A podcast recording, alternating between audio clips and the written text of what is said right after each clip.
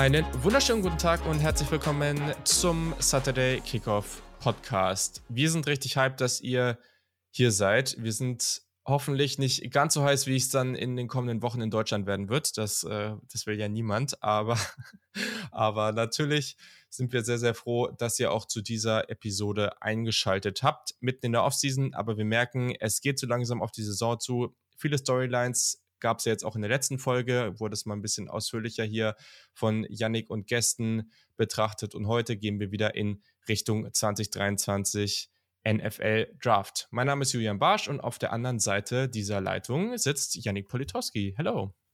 Hello, du hast mich ja schon gebührend eingeleitet quasi. Ich bin wieder an gewohnter Stelle hier in Anführungsstrichen. Ähm, ich freue mich da zu sein. Ich habe das Glück, in Lübeck ist es nicht ganz so heiß. Also wir haben hier nur so 22, 23 Grad. Ich bin gespannt, wie sich das die nächsten Tage so entwickelt. Ich weiß nicht, ob das bei euch auch so sein soll, aber hier sollen irgendwie 35 Grad werden die nächsten Wochen.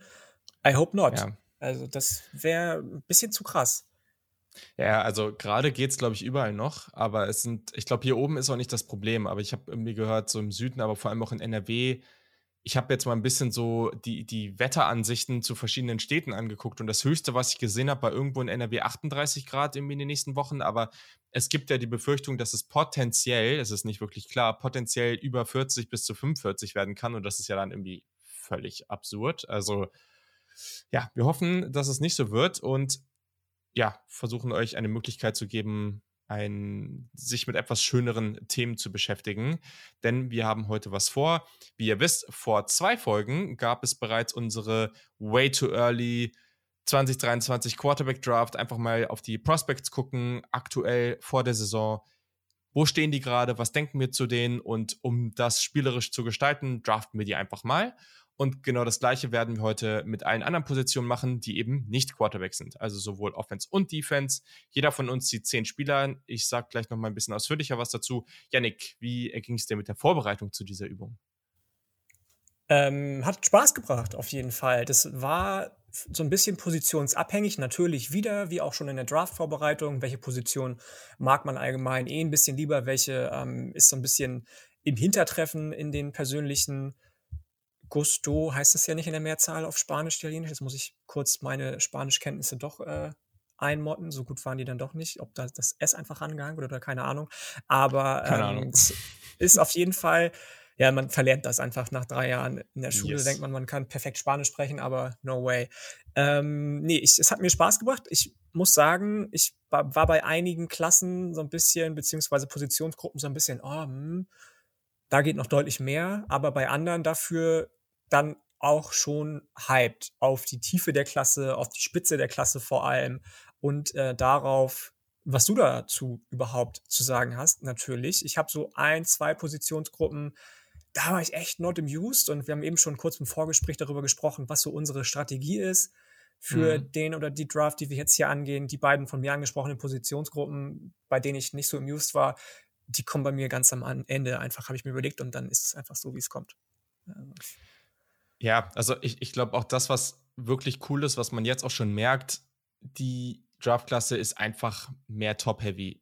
Unabhängig von der Tiefe, keine Ahnung, das ist jetzt auch schwierig zu sagen, aber wir haben hier einfach andere Top-Level-Spieler am Start. Das merkt man jetzt schon, das ist jetzt auch nichts Neues und darauf freue ich mich tierisch. Das wird man jetzt ja auch merken. Also ich kann es ja mal kurz sagen, wir werden jeder von uns einen Running Back, zwei Wide Receiver, ein Talent, ein Offensive Line, zwei Defensive Line, Schrägstrich Edge, ein Linebacker, ein Cornerback, ein Safety besetzen. Klar, wir könnten jetzt viel tiefer gehen, aber wie gesagt, es geht jetzt auch hier erstmal darum, die besten Spieler dieser Klasse vorzustellen.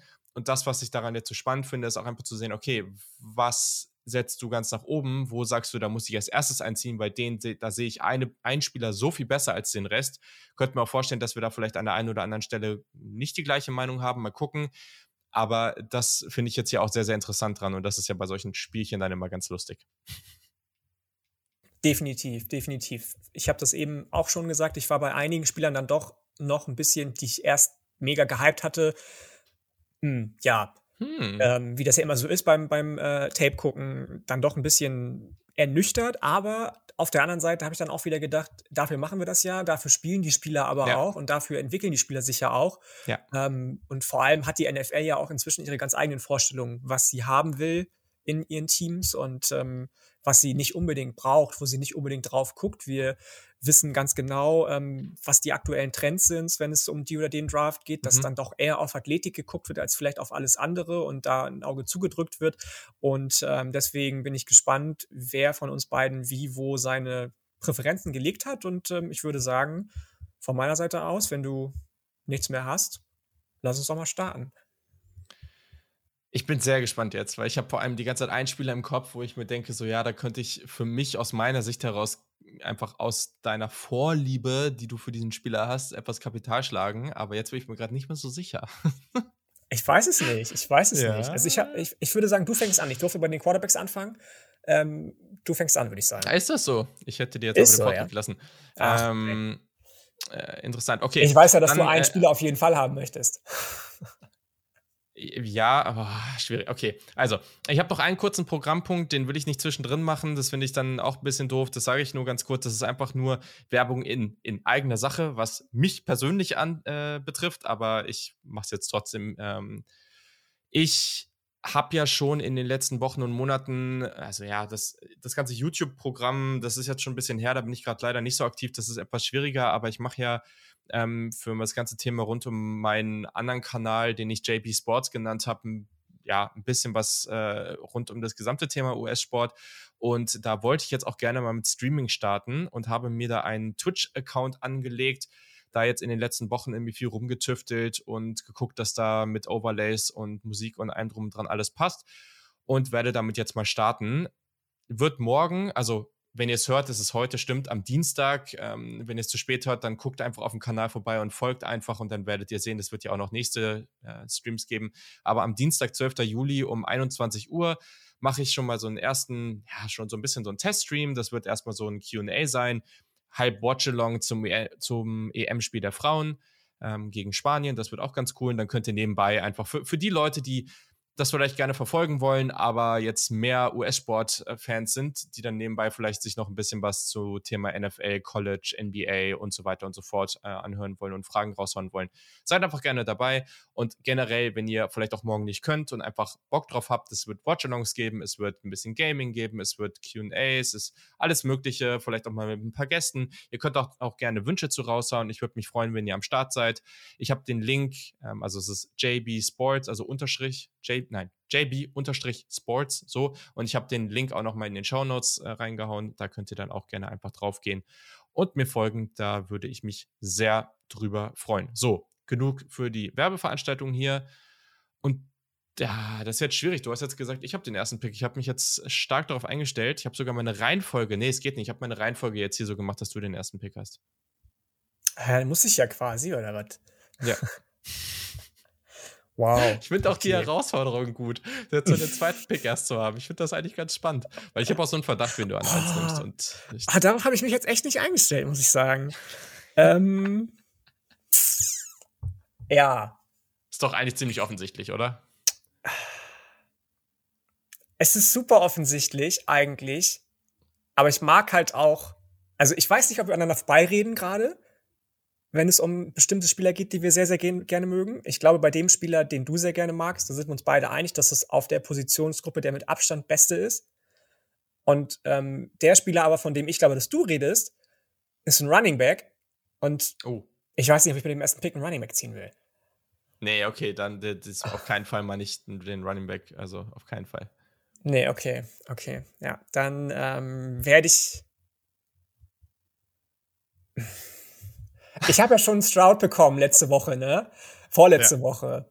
Ähm, eigentlich wäre das jetzt ein Match made in heaven, ähm, zu sagen, man nimmt CJ Stroud und paart den mit Jackson Smith und Jigba. Das geht gar nicht besser, glaube ich. Das haben wir alle letzte Saison schon gesehen. Während der Saison, wie er eingesetzt wurde. Mhm. Ähm, und wie auch die beiden sich ähm, ja bedingt haben in ihrer Greatness, sage ich mal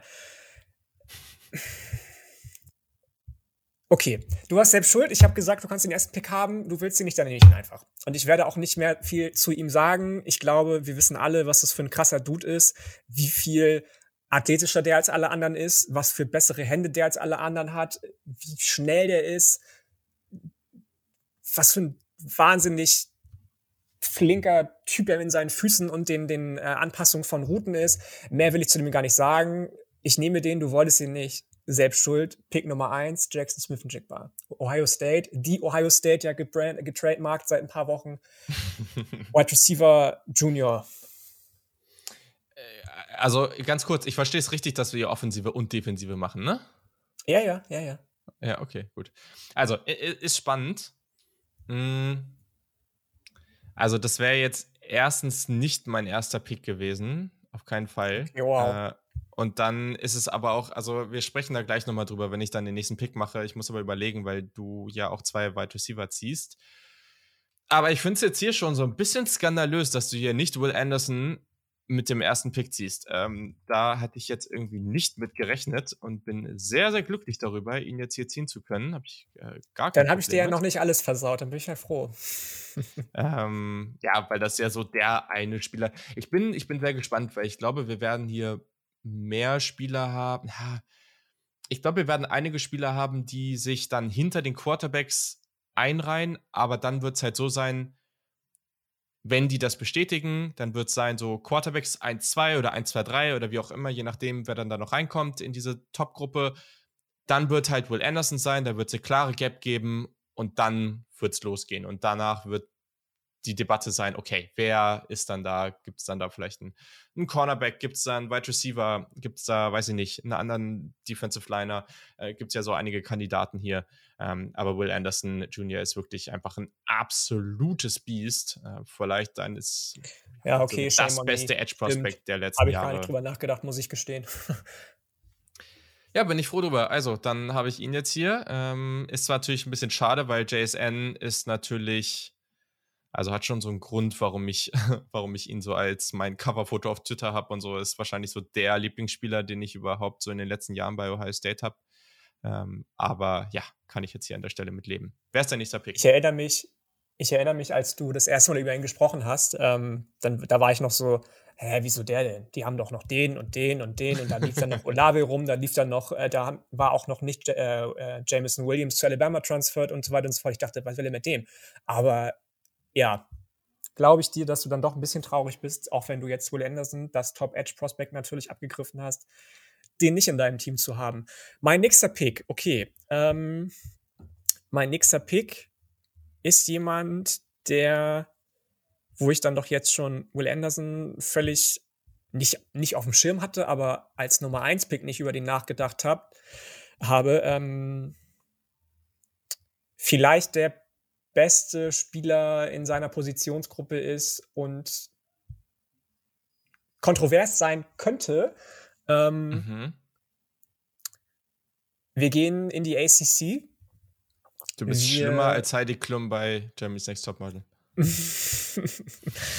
wir gehen in die ACC, wir gehen nach South Carolina, wir gehen genauer gesagt nach Clemson zu Debo Swinney und ähm, weil ich jemanden haben wollte, der, das mag ich bei Defensive, Defensive Linemen sehr gerne, der, der ähm, eines meiner Lieblingswörter, äh, versatil einsetzbar ist, der sowohl mit seinem ja, sag ich mal, mit seinen Händen in the dirt, sagen die Amerikaner ja immer so schön, äh, spielen kann, upfront, als auch irgendwie ums Edge rumlaufen kann, als auch Passrusher sein kann, einen super, super schnellen ersten Schritt hat, tollen Bend für seine doch recht massigen Frame hat und dabei auch schon super experienced ist, schon in seinem Freshman-Jahr super schnell gestartet ist für Clemson.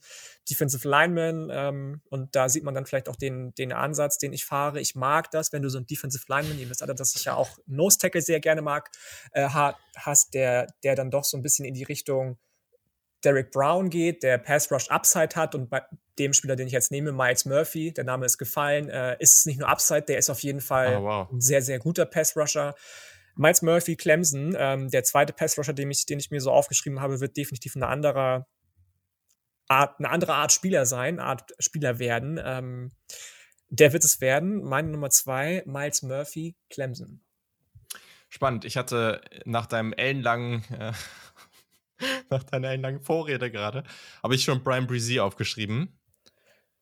Nee, ich finde Murphy besser ich, tatsächlich, muss ich ja, gestehen. Also ich weiß nicht, wie es dir geht. Ob du, wir haben ihn ja noch nicht gezogen jetzt, dann haben wir es zwar schon gefallen, egal, aber kommt der bei dir noch? Darf ich das, dürfen wir das jetzt so Mal gucken. Also mal gucken. Okay. Mal schauen. Also ich finde es spannend. Ich habe auch heute mal noch mal so ein bisschen, einfach um zu gucken, dass ich niemanden vergesse, oder nicht nur heute, in den letzten ja, Tagen, ja, ähm, auch mal so Mockdrafts angeguckt in so ein paar Listen. Und also es ist eh so eine Sache, ich bin mir bei dieser Defensive Line und vor allem Edge-Klasse sehr, sehr unsicher, weil da gibt es viele Namen, die extrem viel Potenzial haben. Ich glaube, dass wir wieder hier eine sehr, sehr talentierte und tiefe, vor allem Edge-Klasse haben. Mit vielen, vielen sehr, sehr guten Spielern. Also ich glaube, hier ist absolut das Potenzial, dass wir alleine auf der Edge-Position fünf, sechs, sieben Spieler in der ersten Runde singen könnten. Und Miles Murphy ist da, häufig, ist da häufig in diesen Mock-Drafts immer eher so Ende erste Runde und meist sind da drei, vier, fünf Spieler davor. Und ich fand es auch interessant, habe mir den nochmal angeguckt und ich stimme mit dir so weit darüber ein, dass ich ihn relativ weit vorne hatte. Also er wäre auch einer dieser vier potenziellen gewesen, weil wir ja nur vier Spots jetzt hier auf dieser Position besetzen. Vier dieser Spieler gewesen, die ich gezogen hätte. Hm, ich mag den halt auch total gerne. Einfach auch, du hast jetzt eben auch die Vielseitigkeit angesprochen, die finde ich eben auch total spannend, weil er also ein Breezy zum Beispiel, okay, aber der ist dann schon eher so diese 300 Pfund irgendwie in der Richtung, dass es nicht so wirklich funktioniert. Und Murphy ist ja jemand so 6,5, aber so 275 Pfund. Also so jemand, der, mh, hm, äh, der so die Mitte ist. Also wenn der ein bisschen Gewicht runternimmt, dann kann der auch der 4-3 Defensive End sein. Wenn er aber dabei bleibt genau, und ein bisschen schwerer wird, ja, ja. dann kann er der 3-4 Defensive End werden. Der hat teilweise einen Push und Pull, der ist absurd. Der hat einen echt guten Speed. Also gerade auch so als Chase-Defender kann der ganz, ganz stark sein. Der Bullrush ist gut. Wie gesagt, der kann auch ein bisschen an seinem Leverage arbeiten. Auch da, der hat so viel Talent, der bringt noch nicht alles aufs Feld, aber er war schon relativ produktiv. Ne? Also es war schon ziemlich gut, was er da gemacht hat. Deswegen kann ich das absolut nachvollziehen. Ich glaube, so wie das jetzt hier gelaufen ist, hätten das sicherlich viele auch mit den ersten Picks anders gemacht. Aber würde mich überhaupt nicht überraschen, wenn wir am Ende des Jahres über Miles Murphy den Top über den äh, Miles Murphy den Top 10 Pick sprechen. Das mich auch gar nicht, gar überhaupt nicht. Für mich. Nee, nee. Vielleicht bevor ja. du weitermachst, ähm, mhm. sollten wir vielleicht noch erwähnen, wir haben uns ja vorher auf den Pool geeinigt. Also wir haben gesagt, wir Stimmt. nehmen mhm. die und die Spielereien, die gucken wir uns beide an, damit es überhaupt nicht dazu kommt, dass wir sagen, ah, den habe ich nicht gesehen, habe ich vergessen und so weiter und so fort. Auch wenn du jetzt noch mal gerade gesagt hast, du hast noch mal ein bisschen Mockdrafts geguckt und so falls ihr während des Hörens denkt, äh, warum haben sie den nicht genommen? Kann sein, dass er ja gar nicht bei uns zur engeren Auswahl gestanden Aber hat. Weil so weit was wir sagen müssen, wir, wir, ziehen jetzt jeder 10 und wir haben sehr, sehr viel mehr Spieler drauf. Also Defensive Line und Edge ja. haben wir jetzt, ich glaube, zwölf Spieler oder so auf dieser Liste. Ja. Also die Wahrscheinlichkeit, dass jetzt jemand sagt, so, okay, der muss so hochgezogen, jetzt aus NFL Draft Perspektive. Es gibt vielleicht Spieler, die produktiver am College sein werden, klar. Aber aus NFL Draft Perspektive würde es mich jetzt gerade in der Top 5, vielleicht ganz am Ende fair, aber würde es mich jetzt überraschen, wenn da jetzt jemand ankommt und sagt, boah, den müsst ihr da jetzt noch ziehen. Keine Ahnung, mal gucken. Absolut. Ich tue mir jetzt schwer, weil ich könnte natürlich jetzt einfach wieder Defensive Line und Edge gehen, weil wir da die zweite Position, also den zweiten Spot besetzen müssen und äh, aber ich bin mir nicht sicher, also wenn ich jetzt sagen würde, wir haben es einfach zusammengepackt, ne? Wir könnten jetzt zweimal Edge, zweimal Interior nehmen. Wir sind jetzt beide bisher eher Edge gegangen. Ich habe da jetzt eigentlich zwei Spieler sitzen. Deswegen mache ich das jetzt, glaube ich, eher nicht. Und ich habe es mir jetzt hier auch so aufgeschrieben. Ähm, ich muss jetzt hier eigentlich, auch wenn die Position sehr, sehr talentiert, sehr spannend ist, ich glaube, es werden da auch noch ein, zwei Spieler dazukommen, von die wir jetzt noch nicht so hoch auf der Liste haben, die da vielleicht auch noch in diese Erstrunden-Diskussion mit reingehen, aber die Wide Receiver-Diskussion ist wieder sehr, sehr spannend. Und ich glaube, dieses Jahr wird das etwas anders. Also wir werden mehr Top-Heavy-Spieler haben und ich bin mal gespannt, wie es mit Smith und Jigba weitergeht. Aktuell bin ich mir aber relativ sicher, dass er nicht der Nummer 1 Receiver in dieser Klasse wird. Auch wenn ich ihn sehr, sehr häufig ähm, sehr hoch oder sogar als ersten Receiver in Mockdraft zum Board gehen sehe. Smith Jigba ist halt jemand, der unglaublich talentiert, einfach so smart spielt, der, der macht einfach alles richtig, aber er ist nicht so athletisch wie einige andere und er ist halt schon eher dieser Slot-Z-Receiver. Und er ist, also er ist auf keinen Fall der Ex-Receiver. Und da gibt es halt andere. Wir haben jetzt hier relativ viele Spieler in dieser Diskussion, die, da können wir auch gleich vielleicht nochmal ein paar mehr Namen nennen. Wir haben einfach, wenn ich jetzt von den Namen, die ich habe, haben wir fast alle Spieler sind so zwischen 5'11 und 6'0 eigentlich. Also alle relativ nicht sehr klein, aber jetzt auch nicht groß und relativ leicht. Also du hast wenig von diesem klassischen Ex-Receiver und dann ist einer dabei, der das eher eher treffen würde, den ziehe ich jetzt hier aber nicht, weil ich glaube, der eine Spieler, und das finde ich natürlich jetzt nicht ideal, weil ich würde es eigentlich gerne ja nicht haben, aber der eine Spieler, bei dem ich glaube, dass der höher gezogen wird, ist Keshan Boutte von LSU. Ja, ja, ähm, das, ja. Finde ich gut. Wäre auch den der gewesen, den ich, wenn du mit 1 einen Jigbar genommen hättest, hätte ich mit 2 direkt Boutte genommen. Kann ich total nachvollziehen. Genau. Also, das ist natürlich was, der ist also ich, ich, glaube am Ende, das ist das Interessante, ich finde bei Smith Jigba, ich glaube, viele sehen, wie produktiv der ist und können gar nicht genau sagen, warum das eigentlich immer alles so funktioniert. Also der macht das einfach alles unglaublich gut, aber wenn du Boutte anguckst, naja, der ist schon noch ein bisschen explosiver und der ist schon noch etwas mehr dieser absolute Big Play Threat. Ähm, und ich habe keine Ahnung, wer am Ende die bessere NFL-Karriere haben wird. Das will ich gar nicht grob sagen, aber ich kann mir das, was Boutte liefert, kann ich mir einfacher in der NFL vorstellen. Ich glaube, so würde ich es beschreiben. Und der hat unglaublich gute Separation Skills. Gibt auch ein paar Plays in der Red Zone, wo er das so, so gut macht.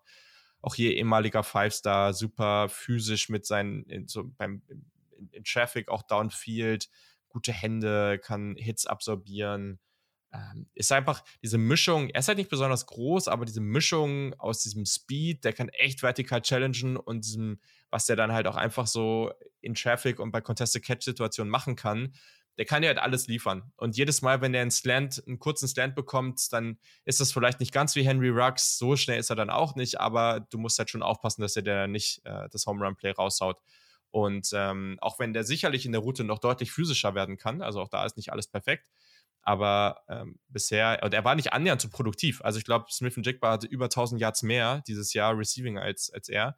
Ähm, aber gleichzeitig hat äh, Boucher eben auch nur sechs Spiele gemacht. Also mal gucken, ob da nächstes Jahr dieser krasse Breakout kommt. Wenn der nicht kommt, dann glaube ich nicht, dass die NFL ihn so hoch ziehen wird, einfach weil die schon so ein bisschen diese Production sehen müssen. Ist dann die Frage, ob das smart ist. Aber ich ziehe jetzt hier mit meinem ersten Receiver-Pick Keishon Boutte von LSU. So, und jetzt haben wir mit Smith Jigba, Will Anderson, Miles Murphy und Keshawn Butte zweimal Edge und zweimal Wide Receiver. Wo gehst du mit deinem ja, fünften Pick hin? ist richtig so auch, würde ich sagen. Ne? Also ja. zu Butte vielleicht nochmal, der ist natürlich omnipräsent. Ne? Auch wenn er nicht der Größte ist, der hat so eine impressive Physis. Einfach nur krass. Der ist elusive. Muss natürlich ähm, gucken, dass er seine, seine Durability-Concerns ablegen kann. Aber auch da ist die NFL ja sehr, sage ich mal, ja, dankbar und sagt, okay, du hast jetzt zwar dir dreimal das Kreuzband gerissen, aber willst du nicht trotzdem an 20, weil du kommst aus der SEC und bist auf einer wichtigen Position zu Hause. Mhm. Ähm, ich glaube auch, dass der relativ weit oben gehen wird. Natürlich muss man sehen, was LSU für ein äh, Quarterback-Play hat die Saison. Da ist ja noch gar nichts klar. Das, das ist sehr, sehr relevant tatsächlich. Also, das ist mir auch aufgefallen Richtig. beim Tape gucken, dass das teilweise echt ja. nicht geil war. Also. Ja, ja. Ne, und das, das muss man halt echt sehen. Das ist dann am Ende, ist es dann, okay, läuft das wie bei JT Daniels und George Pickens, dass du eine, eine Verbindung hast, die einfach besser nicht sein könnte? Oder mhm. bist du irgendwie der vollkommen gelackmeierte, ich weiß nicht,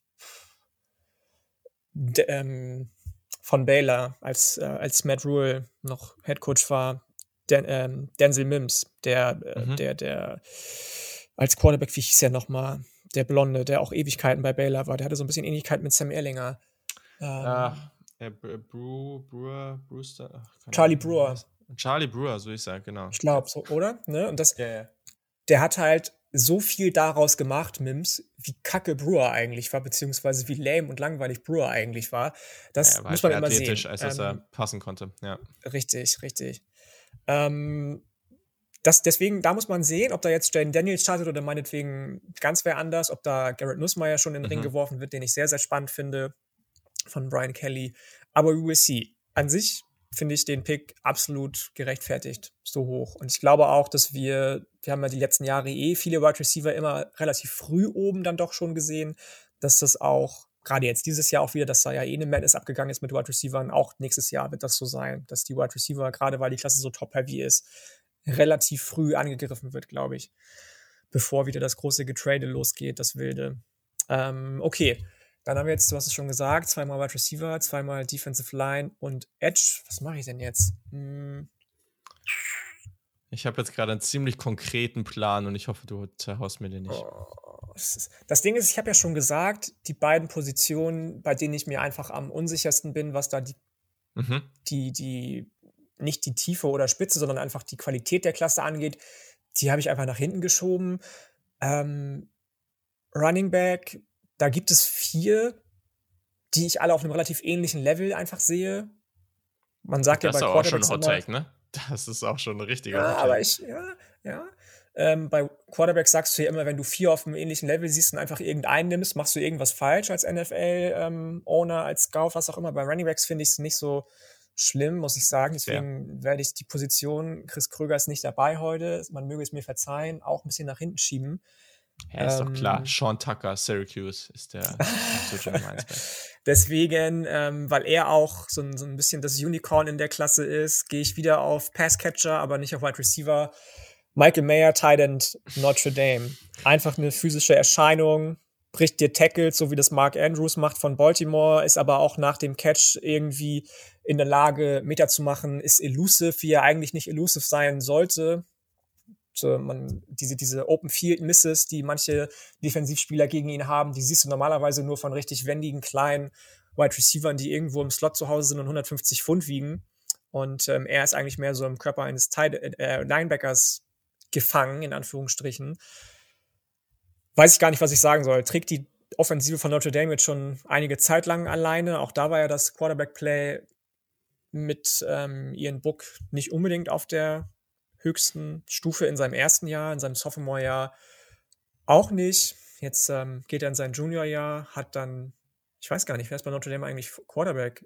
Jack Cohen immer noch? Nee, ne? Der ist auch raus. Jack Cohen nee, ist auch. hier, äh, der, also ich, ich denke, man darf doch jetzt hier mit, ach Mensch, jetzt haben wir natürlich der Name nicht ein, der Junge hier. Ähm, Tyler Buckner? Ja, der Gute. Mit dem ja, würde ich okay, jetzt aktuell okay. mal rechnen. Habe ich noch nicht so viel gesehen von dem, aber ähm, Lieber Andi, cool falls du das hörst, korrigiere uns, unser Notre Dame-Fan, der ja die Bände vom, über College Football schon als Bücher rausgebracht hat. Falls du uns hörst, korrigiere uns. Ich fände es cool, nö, wenn die der. Die kann ruhig mal einen Jungen spielen, Fall. der darf sich dann gegen Ohio State erstmal richtig, richtig einen abholen. ja, deswegen Michael Mayer. Es gibt andere spannende Spieler auf der Position, auf jeden Fall, aber niemand, der so gut ist, einfach wie Michael Mayer. Auf jeden Fall ist das ein First-Round-Talent für mich, definitiv. Anders geht's nicht. Das war der Spieler, bei dem ich mir jetzt eben nicht sicher war, als du deine Vorrede gehalten hast, wo du meintest, so, du warst jetzt doch irgendwie überrascht bei jemandem, dass es nicht ganz so überzeugend war. Und ich freue mich, dass du den hier ziehst, weil das war so die Position, wo ich gedacht habe, wo ich mir sicher war, dass du ihn früh ziehst, weil du seit Jahren gefühlt diese Lobreden auf ihn abfeierst. Äh, Und womit? Und mit Recht. Äh, ja, da bin ich eben genau nicht. Ähm, okay. Weil ich mir bei ihm persönlich, der ist natürlich ein guter Spieler, aber das, was ich bisher gesehen habe, ist für mich kein First Rounder und für mich ist das auch nicht der vielversprechendste Tight End. Ähm, und daher bin ich jetzt ganz froh, dass ich den. Äh, jetzt, ich bin mir nicht so wirklich hundertprozentig sicher, wer das am Ende sein wird. Ähm, ich werde ja auch so eine kleine Wette eingehen. Ähm, aber ich werde den natürlich jetzt ganz am Ende ziehen, weil das. Aber das ist auch ein Hot Take, oder? Das also ich meine, wir haben uns ja, ich glaube, weiß ich gar nicht, fünf, sechs Titans aufgeschrieben. Du findest nicht, dass das von denen der vielversprechendste Titan ist? Das, ich habe nicht Probleme, mehr, hab, also, es, es, gibt Probleme dabei. Es, äh, das erste Problem ist, dass viele von denen keine klassischen Titans sind. Also wenn du jetzt jemanden willst, so. der dir Blocking unter der und Pass, äh, Passing oder Receiving gibt, gibt es vielleicht noch ein, zwei andere, aber mit einigen von denen klappt das gar nicht. Und dann ist natürlich das Problem, dass wir da ein paar ultra talentierte Jungs dabei haben, die aber bisher sehr, sehr wenig zeigen konnten. Und das hat die unterschiedlichsten Gründe. Ähm, aber das ja, stimmt, also ja, ich. Das ist richtig. Ich finde den auch gut. Das der ist die ideale Version. Also, ja, ja, ich frage mich da dann eben auch Leute, Entschuldigung, ähm, Leute, warum, warum ist dann der eine Spieler X, der eine Spieler Y, beide aus der SEC ja. auch ähm, so hoch? Ihr habt gefühlt einen Snap gesehen von dem in der ganzen College-Karriere. Ja, also das ist ja mal so eine krasse Projection. Ja, gut, es passiert bei Anthony Richardson auch, also überall. Ich sehe den so oft irgendwie auf sechs oder sieben in irgendwelchen Mockdrafts. Ja, ja. Ähm, keine Frage, Mayer, ne? Der ist so die ideale Version von diesen zuverlässigen Tight Ends. Aber ehrlich gesagt, um den so richtig hochzunehmen, ist der mir nicht dynamisch genug. Also, der, der challenge dich nicht für Big Plays. Ähm, und ich glaube auch nicht, dass der wirklich viel Separation kreieren wird. Also, der fängt halt die Bälle in, in Traffic schon, klar. Aber der, der ist für mich mehr so dieser, die wirklich, du hast ja oft so dritte Runde Tight End, Best Friend des Quarterbacks. Aber für mich ist er so die absolut ideale Version dieses Best Friends. Also schon zweite Runde. Vielleicht, wenn er jetzt nochmal komplett ausrastet, vielleicht verändere ich meine Meinung dazu auch, ne? Aber zu dem, was ich, was ich aktuell da sehe, ist das für mich so jemand, ja, wenn du irgendwie mit deinem Team sehr happy bist und sagst, okay, in der ersten Runde hast du das bekommen, was du möchtest, ähm, ich sage zum Beispiel, ne, Carolina kriegt in der ersten Runde, äh, ist ja immer noch meine Traumvorstellung nach diesem ganzen Bums da, stimmt, haben wir noch gar nicht drüber geredet, oder? Müssen wir eigentlich im Nachhinein gleich nochmal kurz machen. Gar nicht, ähm, stimmt. Stimmt, ja. Letztes Jahr haben wir noch zu Sam freaking Darnold eine Sonderedit-Folge äh, aufgenommen. Machen wir am Ende. Mhm. Aber das, also, äh, keine Ahnung, zum Beispiel am Anfang ziehst du dir jetzt da deinen Quarterback und bist da happy und in der zweiten Runde sagst du dir, oh ja, Talent fehlt uns eigentlich noch, wir sind überall solide besetzt dann ziehst du dir den und holst dir damit so die perfekt, den perfekten Support für deinen Rookie-Quarterback. Nehme ich. Aber erste Runde ist mir gerade aktuell noch ein bisschen too much. Das Ding ist halt, ich mag solche Tight Ends. Ich, das wissen auch alle, glaube ich. Ich liebe Mark ja. Andrews und das ist halt für mich jemand, der Mark Andrews sein kann. Eineinhalb Jahre bevor Mark Andrews der Mark Andrews ist, der jetzt geworden ist, der jetzt ist. So, ja. der ist in seiner Entwicklung auf dem College schon deutlich weiter. Mark Andrews hat echt Zeit gebraucht, in der NFL sich an den Spielstil zu gewöhnen, an die Physis sich zu gewöhnen, auf so ein Level zu kommen wie Travis Kelsey, was die Physis anbelangt, auf das Level zu kommen, das ähm, George Kittle hatte, was die Passcatcher-Fähigkeiten hatte. Aber jetzt ist das legit Teil Nummer drei oder vier, wenn man Darren Waller noch äh, mit reinnimmt. Ähm, und wenn du so jemanden bekommen kannst, die Titan-Position wird auch immer wichtiger, glaube ich der so früh so gut ist. Gerade wenn du sagst, du willst dich eben auf dieses Wide Receiver Wettbieten nicht einlassen und dann, wie eben die Panthers, wie du schon gesagt hast, eben sagst, ich habe einen Rookie Quarterback, den ich reinwerfe, der aber irgendwie Sicherheit braucht, dann ziehe ich in der ersten Runde spät, meinetwegen, gehe ich nochmal rein, ziehe Michael Mayer, ziehe in der zweiten Runde einen Offensive Tackle, bums, bin ich erstmal durch mit der Geschichte. Ja, fair. Ja, kann, kann ich nachvollziehen. Absolut. Kann ich nachvollziehen. Okay, also, das heißt, du hast jetzt hier mit dem fünften Pick Michael Mayer gezogen. Das spielt mir schon mal die Karten, weil das schon mal jetzt ein Spieler ist, den ich hier gerne, oder eine Position kann ich damit schon mal abdecken, die ich jetzt hier gerne haben will. Ähm, ich gehe mit der Position, die einfach relevanter auf dem Spielfeld ist. Ich habe mir hier aufgeschrieben, dass ich erst Defensive Line und Edge, äh, also erst Defensive Line Schrägstrich Edge und dann Wide Receiver äh, angehen will, je nachdem auch was du machst und danach gerne in die Offensive Line gehe. So. Auch die Offensive Line Klasse ist alles andere als unspannend. Ich finde, es gibt da so gerade so ein paar Namen, die oben irgendwie mitspielen, aber so richtig sicher ist davon eigentlich noch fast keiner. Es gibt irgendwie so eine größere Gruppe und ich glaube, dass da viele von in der ersten Runde landen, aber es ist sehr, sehr schwer, das gerade irgendwie so genau zu analysieren. Ich gehe jetzt hier aber auf das volle Upside und da kriege ich jetzt den Spieler von Ohio State. Ich gehe mit Paris Johnson Jr., ähm, der bisher nur Guard gespielt hat. Also es war der Nummer 1 Tackle seiner Highschool-Klasse, seiner Recruiting-Klasse. Bei Ohio State wurde von ihm wirklich als dieses Supertalent gesprochen und das kann er, glaube ich, auch sein. Also 6'6, 315 unglaublicher Athlet, ähm, hat bisher auch wirklich das sehr, sehr gut gemacht, wird jetzt halt Left Tackle spielen in der nächsten Saison und ich glaube, er wird das halt voll abliefern. Der ist super intelligent, spielt gleichzeitig echt sehr, sehr aggressiv, also dieses Mean Demeanor, was man so gerne von den Spielern sehen will. Der kommt gut aufs zweite Level, der hat auch gute Power, um auf Bullrushes zu reagieren. Ist aber vor allem wirklich sehr, sehr gut als Pass Protector. Also, wenn, sollte er sich noch als Runblocker verbessern. Und wir wissen ja, nun mal was wichtiger ist in der NFL. Also ganz, ganz spannender Spieler, der genau. Es gibt ja so ein paar andere, die gerade auch sehr, sehr häufig in der ersten Runde gesehen werden, aber das sind so Spieler, die potenziell irgendwie auch Guard spielen könnten, die vielleicht nicht ganz die Länge haben. Und Paris Johnson Jr. ist halt so dieser Prototyp. Und wenn jetzt einigermaßen alles hinhaut, dann ist das dieser prototypische Left Tackle, den du dir da sehr, sehr gerne holst. Und es ist absolut nicht sicher, wie sich das entwickeln wird, einfach weil wir ihn da noch nicht gesehen haben. Aber schau aus dem letzten Jahr, ne? Also auch jemand wie ich weiß nicht, ob es jetzt das beste Beispiel ist, aber jemand wie Evan Neal, der ist ja dann auch im letzten Jahr dann auf diese Position gekommen und sowas. Das haben wir jetzt ja von einigen gesehen, dass sie am Anfang der Karriere dann eher Interior spielen und dann, wenn die älteren Spieler dann weg sind, dass sie dann auf, den, auf die Tackle-Position wechseln. Und ich glaube, das wird hier auch sehr, sehr gut funktionieren. Deswegen Paris Johnson Jr. von The Ohio State an Pick 6 zu mir. So, und du bist wieder an 7 dran. Die Ohio State, ähm, auf jeden Fall immer eine gute Adresse. Ich bin gespannt, wie sich Nicolas Petit-Frère jetzt in seinem ersten Jahr macht, ob er überhaupt schon Snaps yes. sieht. Den hast du ja auch sehr hoch gehabt. Ähm, und er wurde dann ja auch relativ hoch gezogen, tatsächlich, fand ich. Ähm, ich glaube, dass Paris Johnson definitiv mehr Upside hat als mhm. er. Bin ähm, mir nicht ganz sicher gewesen, ob das jemand ist, der man sagt das ja immer, ne? Der auf Guard am Ende geht, der Right oder Left Tackle spielt. Die wenigsten spielen von Beginn an direkt Left Tackle in der NFL. Und ich muss sagen, ich war von allen Offensive Line Prospects nicht so begeistert. Das ist eine von den beiden Positionen, die ich echt ans Ende geschoben habe. Ähm, mhm.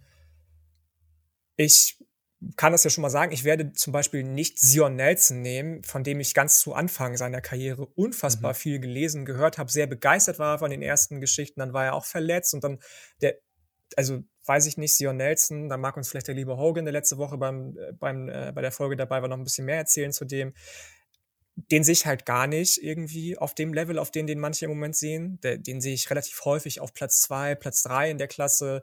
Und das heißt für mich schon irgendwie viel. Wenn so jemand auf Platz zwei, Platz drei der Klasse ist, dann ist die Klasse irgendwie nicht gut. Ja. ja. Ähm, aber ich lehne mich jetzt entspannt zurück, weil du hast jetzt deinen Offensive Tackle, Offensive Guard. Ich hab, äh, komme mit meinem Plan durch und werde am Ende also meinen Offensive Tackle nehmen. Ähm, dann gehe ich doch mal weiter. Hm. Und das finde ich auch schon wieder spannend jetzt, was da noch so übrig ist, in Anführungsstrichen. Es, es gibt Positionen, die, die sind einfach wichtig in der NFL, die sind aber, glaube ich, dieses Jahr nicht so mit dem Top, Top, Top Heavy Talent ausgestattet, dass es da jetzt sinnig wäre, reinzugehen. Dass es da jetzt sinnig wäre, den Pick in Anführungsstrichen zu verschwenden. Ähm, bei einer Position. Hm? Über welche Position sprichst du denn gerade? Tja, das gerne, das wüsstest du wohl gerne. ähm, bei einer anderen Position, Cornerback, um genau zu sein, da war ich mir echt unsicher, auf wen ich da gehen soll, mhm. muss ich gestehen. Ich weiß nicht, wie es dir ging. Ich war da echt so, wuff. Bei vielen hat mir vieles gefallen, aber auch vieles nicht gefallen. Hm, ich habe gerade eine relativ klare Top 2, deswegen da bin ich eigentlich relativ entspannt. Also. Ja, okay. okay. Wo, wobei, aber ähm, ja, ja, ja. Also ich habe da. Ja, weiß ich auch nicht. Also es gibt ja auch da wieder in den Mockdrafts Leute, die sagen, ey, da ist ein Spieler ganz klar, ganz weit vorne und ähm, wir machen uns, glaube ich, nichts vor, wenn wir auch nächstes Jahr wieder Runde 1, Runde 2 so gut wie nur, beziehungsweise einen Großteil Player aus der SEC, Spieler aus der SEC gedraftet äh, sehen werden. Da glaube ich weiterhin ja. ganz, ganz fest dran. Ähm, aber auch bei dem, von dem ich jetzt gerade gesprochen habe, tue ich mich schwer, den jetzt schon zu ziehen, weil du hast schon das Wide Receiver Top Heavy Talent angesprochen. Ähm, bin ich fast geneigt zu sagen, ich gehe jetzt dann doch wieder auf Wide Receiver überlege aber noch, wenn ich ganz ehrlich bin, weil ich habe nicht gedacht, dass das Board so fällt und ich habe mir nicht genau überlegt, muss ich gestehen, was so meine Wide Receiver Strategie ist. Ähm, ich ich sehe zum Beispiel Jackson Smith und Jigba. Du hast ja gesagt, es ist dann doch eher der klassische Slot Receiver. Ich finde, dass er definitiv auch Potenzial hat für, zum Flanker, also zum Z Receiver. Genau, äh, meine ich ja, meinte ich ja. Ne? Also ah, diese okay, beiden Rollen kann der, okay. ja, diese okay. beiden Rollen kann der sehr sehr gut ausfüllen. Kannst genau, auch genau. wirklich vielseitig rumschieben, aber die NFL Richtig. sucht ja dann schon klassisch nach diesem idealen Outside Receiver und das ist er halt nicht. Also. Das stimmt, das stimmt. Aber das Ding ist, den gibt es, glaube ich, auch in der oder dem kommenden Draft nicht. Das meinte ich eben auch, ne? Also noch nicht in dieser das, Spitzengruppe, ja, die ich gerade ja. so sehe. Richtig. Die ganz offensichtlichen Namen nicht. Es gibt einen, der von der Größe da schon eher hinpasst, aber ja. Das ist aber auch eher jemand, glaube ich. Ich kann mir sehr gut vorstellen, wir haben eben über die Tight Ends gesprochen, der noch einen Positional Change durchläuft. Hm, okay. Ähm, deswegen. Ich glaube, unsere HörerInnen hassen uns hier gerade richtig dafür, dass wir die ganze Zeit nur in irgendwelchen Rätseln sprechen. das kann sein. Ähm, deswegen äh, mache ich es jetzt auch nicht mehr ganz so lang. Deswegen gehe ich ähm, auf jemanden, den ich auch seit seiner Freshman-Saison einfach hart abfeiere. Ich mag den einfach sehr, sehr gerne, weil er unfassbar explosiv ist, weil er down the field einfach nur eine Big Play Maschine ist, 22 Yards per Reception abreißt in 2021, Separation vertikal schaffen kann, den Football mit seinen Augen und den Händen gut ähm, ja, im Blick hat und auch unter Kontrolle hat. In der Luft, auch wenn er nicht der größte ist, definitiv seinen Shot gewinnen kann. Ähm, und derjenige nennt sich, eben habe ich schon jemanden mit dem Namen kurz angesprochen, aus, auch aus der Big 12, Marvin Mims, Wide Receiver Oklahoma, wird mit Dylan hm. Gabriel uh. einen Quarterback haben, der ihm definitiv zugutekommen wird. Mit Jeff Levy einen Playcaller, der ganz genau weiß, wie er ihn einzusetzen hat. Finde ich einfach nur mega gut und ich glaube, dass der von vielen Leuten nicht so hoch gesehen wird, aber ich habe mich so ein bisschen verliebt in den beim Tape gucken. Deswegen ist der mein nächster Pick. Das ist korrekt, dass den andere nicht so hoch sehen. Ähm, also nicht, ich sehe den hoch, aber ich habe hier jetzt auf jeden Fall klar irgendwie, ja, also von den Receivern, die ich jetzt hier sehe, würde ich wahrscheinlich fünf auf jeden Fall früher ziehen. Oh, das ist ein Hot Take. Fünf. Und das finde ich jetzt halt spannend, weil, also von denen, die wir jetzt hier haben, da sind jetzt Bute und JSN schon dabei. Hm,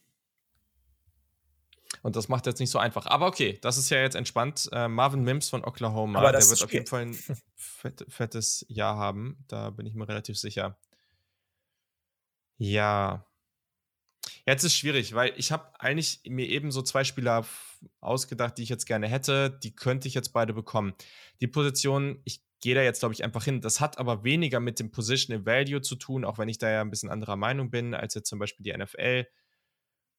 Aber wir haben da eben drüber gesprochen. Es gibt ja einige wichtige Positionen, die noch auf dem Board sind, wo ich aber mehrere Spieler gerne haben würde. Und hier gibt es auch viele interessante Spieler, aber einen, den ich da, es gibt einen, den ich da gerne haben möchte. Und deswegen gehe ich jetzt auf Safety und ziehe mir Brandon Joseph von neuerdings Notre Dame, der Ersatz von praktisch von Kyle Hamilton. Hm.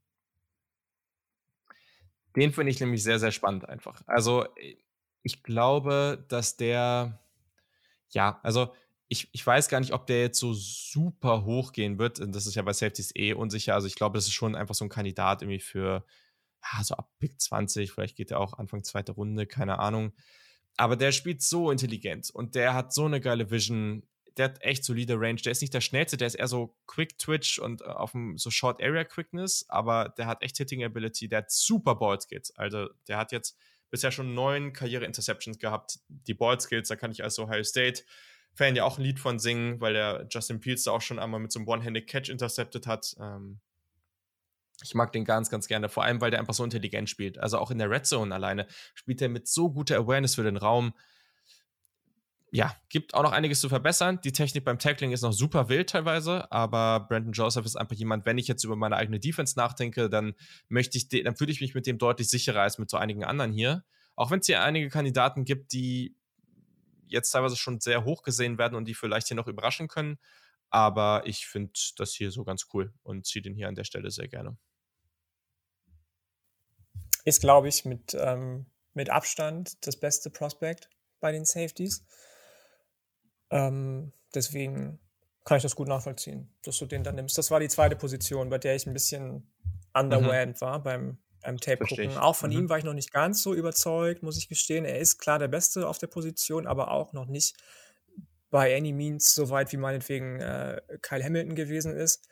Ähm, mhm. Und hat auch, das mag natürlich der in Anführungsstrichen schlechten Saison von Northwestern geschuldet gewesen sein, nicht wirklich ein Progress durchlau Pro Progress, ja, ne, äh, durchlaufen während seiner letzten Saison jetzt. Der ist eher einen Schritt zurückgegangen. Aber man sagt ja auch manchmal so schön, geh lieber einen Schritt zurück, um danach zwei nach vorne gehen zu können. Ähm, das kann er definitiv, glaube ich, jetzt mit Notre Dame. Zusammen mit Marcus Freeman, der ja ein richtiges Mastermind ist, was Defensiven anbelangt. Das, ähm, deswegen finde ich den Pick definitiv vertretbar und, und mehr als solide jetzt. Hier, du bist ja eh ein kleiner, kleiner Safety-Affiliant. Yes, absolut. Absolut. Okay. okay. Ja, ähm, Pick 9. Ja, Pick 9. Hm, ich bin ein bisschen, ich weiß nicht so genau, schon wieder jetzt. Ähm, doch, ich mache das jetzt. Ich mache das jetzt und ich glaube, auch da gibt es wieder Leute, die sagen, oh, was ist denn mit ihm verkehrt jetzt hier? Warum nimmt er den denn? Auch da das bin ich wieder seit eh der Freshman-Saison hyped und auch da bin ich seit der Freshman-Saison einer der lautesten Fürsprecher. Ich gehe jetzt auf Cornerback ähm, und ich gehe auf, diesmal sage ich den Namen direkt, ich gehe auf Tony Grimes, UNC. Huh. So. Okay, das hilft mir jetzt gar nicht bei meiner Auswahl. Super. Weil du damit nicht gerechnet hast oder weil du ihn auch gerne gehabt hättest? Oder?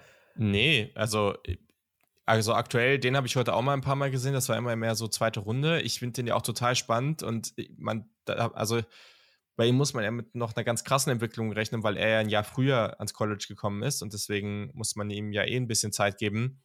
Aber ich finde, es gibt gerade schon, ja, also eine Top 4 bis 5 und dann aber da drin auch nochmal eine relativ klare Top 2 aktuell. Äh, und ich habe keine Ahnung, wie ich da höher ziehen soll. Mm, ja, aber. Ich war bei den, war bei den Cornerbacks auch echt. Ich habe zum Beispiel. Ich, wir nennen keine Namen, oder? Die noch nicht gezogen sind. Das, vielleicht sprechen wir über den oder diejenige, die machen wir gleich. Genau, wenn du denjenigen, nicht diejenige, es gibt keinen Frauen-Profi-Football leider. Ähm, über denjenigen noch später, wenn du ihn vielleicht gezogen hast oder nicht. Tony Grimes auf jeden Fall. Ich habe es dir schon damals gesagt, als er ins College gekommen ist zu UNC, wie hyped ich war. Der war damals ja. schon mit seinem Frame fertig und ausgebaut. Ähm, da, mehr, viel mehr geht dann nicht. Da kannst du nur noch Bodyfat verlieren irgendwie. Ähm, Man-to-Man, jeder physische Test, den du ihm irgendwie gibst, den wird er bestehen, ist super physisch auf jedem, auf jeder Ebene. Also sowohl vorne, hinten, rechts, links, wenn er laufen muss, wenn er nicht laufen muss, kann covern, ist gut im Press, als, als Press Corner. Am Catchpoint ist er super dominant.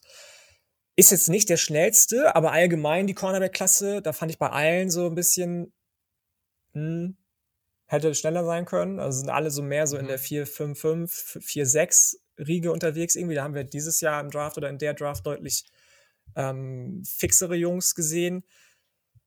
Ja, ähm, ich glaube, dass der nach dem Jahr, das zuletzt bei UNC nicht so gut war, nochmal ein bisschen auf sich aufmerksam machen muss, auf jeden Fall. Bei UNC muss man eh sehen, sind die jetzt eher in der Position zu sagen, wir greifen voll an? Sind die jetzt eher in der Position zu sagen, wir konzentrieren uns aufs Verteidigen und wenig Punkte zulassen? Im Idealfall beides. Ich glaube es nur noch nicht so ganz, muss ich gestehen. Ähm, ich bin gespannt auf sein wahrscheinlich letztes Jahr vor mhm. der oder dem Draft. Er hätte ja theoretisch noch ein Jahr, bis er in den oder die Draft gehen könnte.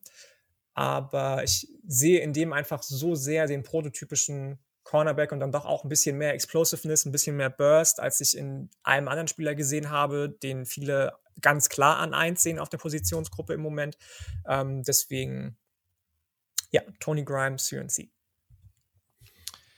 Okay, ja, sehr spannend. Gibt hier, ja, ja, gibt hier schon einige Überraschungen, das auf jeden Fall. So, jetzt mache ich noch meinen zehnten Pick, dann können wir es gleich noch mal kurz Revue passieren lassen. Hm, jetzt muss ich noch mal kurz schauen, was hier jetzt noch offen ist. Also wir haben, du hast jetzt schon deine beiden Wide Receiver gezogen. Ich habe bisher nur einen gezogen. Wir haben beide noch keinen Linebacker. Wir haben beide noch keinen Running Back. Und wir haben beide erst einen D-Liner bzw. Edge-Spieler. Hm, und da tue ich mich persönlich auch ein bisschen schwer, aber ich gehe jetzt in die Richtung, und ja, ich mache mal da weiter, wo man in der letzten Draft aufgehört hat. Das wird, glaube ich, nicht ganz so beeindruckend von der Menge an Spielern, aber es wird wieder sehr, sehr stark. Ich gehe zu Georgia und ich ziehe Jalen Carter. Den viele, also man hatte immer wieder gehört, dass es hieß, oh, Jalen Carter ist noch besser als die ganzen anderen, die jetzt, äh, die jetzt gezogen wurden, Jaden Davis und White und, und die, äh, all die, äh, Trevor Walker natürlich. Keine Ahnung, ob das jetzt wirklich dahin geht. Aber auch das Five-Star-Recruit, auch hier enormes Talent, unglaublicher Anker, so viel Power, starke Hände. Ich finde gerade als, als äh, Three-Tech ist der richtig, richtig interessant. Der, der, muss noch irgendwie ein bisschen konstanter in seiner Gap die Plays machen. Er muss seine Hand-Usage noch ein bisschen verbessern. Da fehlt es noch ein bisschen einfach an, diesem, an dieser technischen Konstanz. Aber pff, also das Talent ist schon enorm. Und ich glaube, auch hier ist wieder ein Kandidat, wenn der das macht, was viele von ihm erwarten, dann wird er auch sehr, sehr schnell in die Diskussion um einen Top, um einen äh, Top 10 Pick einsteigen. Das glaube ich auch. Ja, das glaube ich auch. Das wäre auch jemand gewesen, auf den ich ein Auge gehabt hätte, aber ich muss gestehen, ich finde die Jungs, die jetzt noch rumlaufen bei Georgia, wir reden über andere gleich später noch wahrscheinlich, ähm, bei, um, um Längen nicht so, bis, bis jetzt noch nicht so impressive wie die Jungs aus der letzten Klasse, aus der Defensive Line. Und ähm, deswegen habe ich den erstmal nicht in Erwägung gezogen. Da kann ich mich wahrscheinlich noch bitter, bitter täuschen mit, wenn er am Ende doch ein Top-10-Pick wieder ist. Ähm, man hat ja auch bei Trevor Walker nicht gedacht, er wird der Nummer 1-Pick und am Ende war es dann doch. Mm, we will see. Spannend. Ich gehe jetzt tatsächlich so ein bisschen aus Angst, muss ich gestehen, ähm, auf die Linebacker-Position. Mm. Hast du da eine klare Eins? Ja. Ja, definitiv. Lass mich raten, ähm, du gehst in den Nordwesten der USA.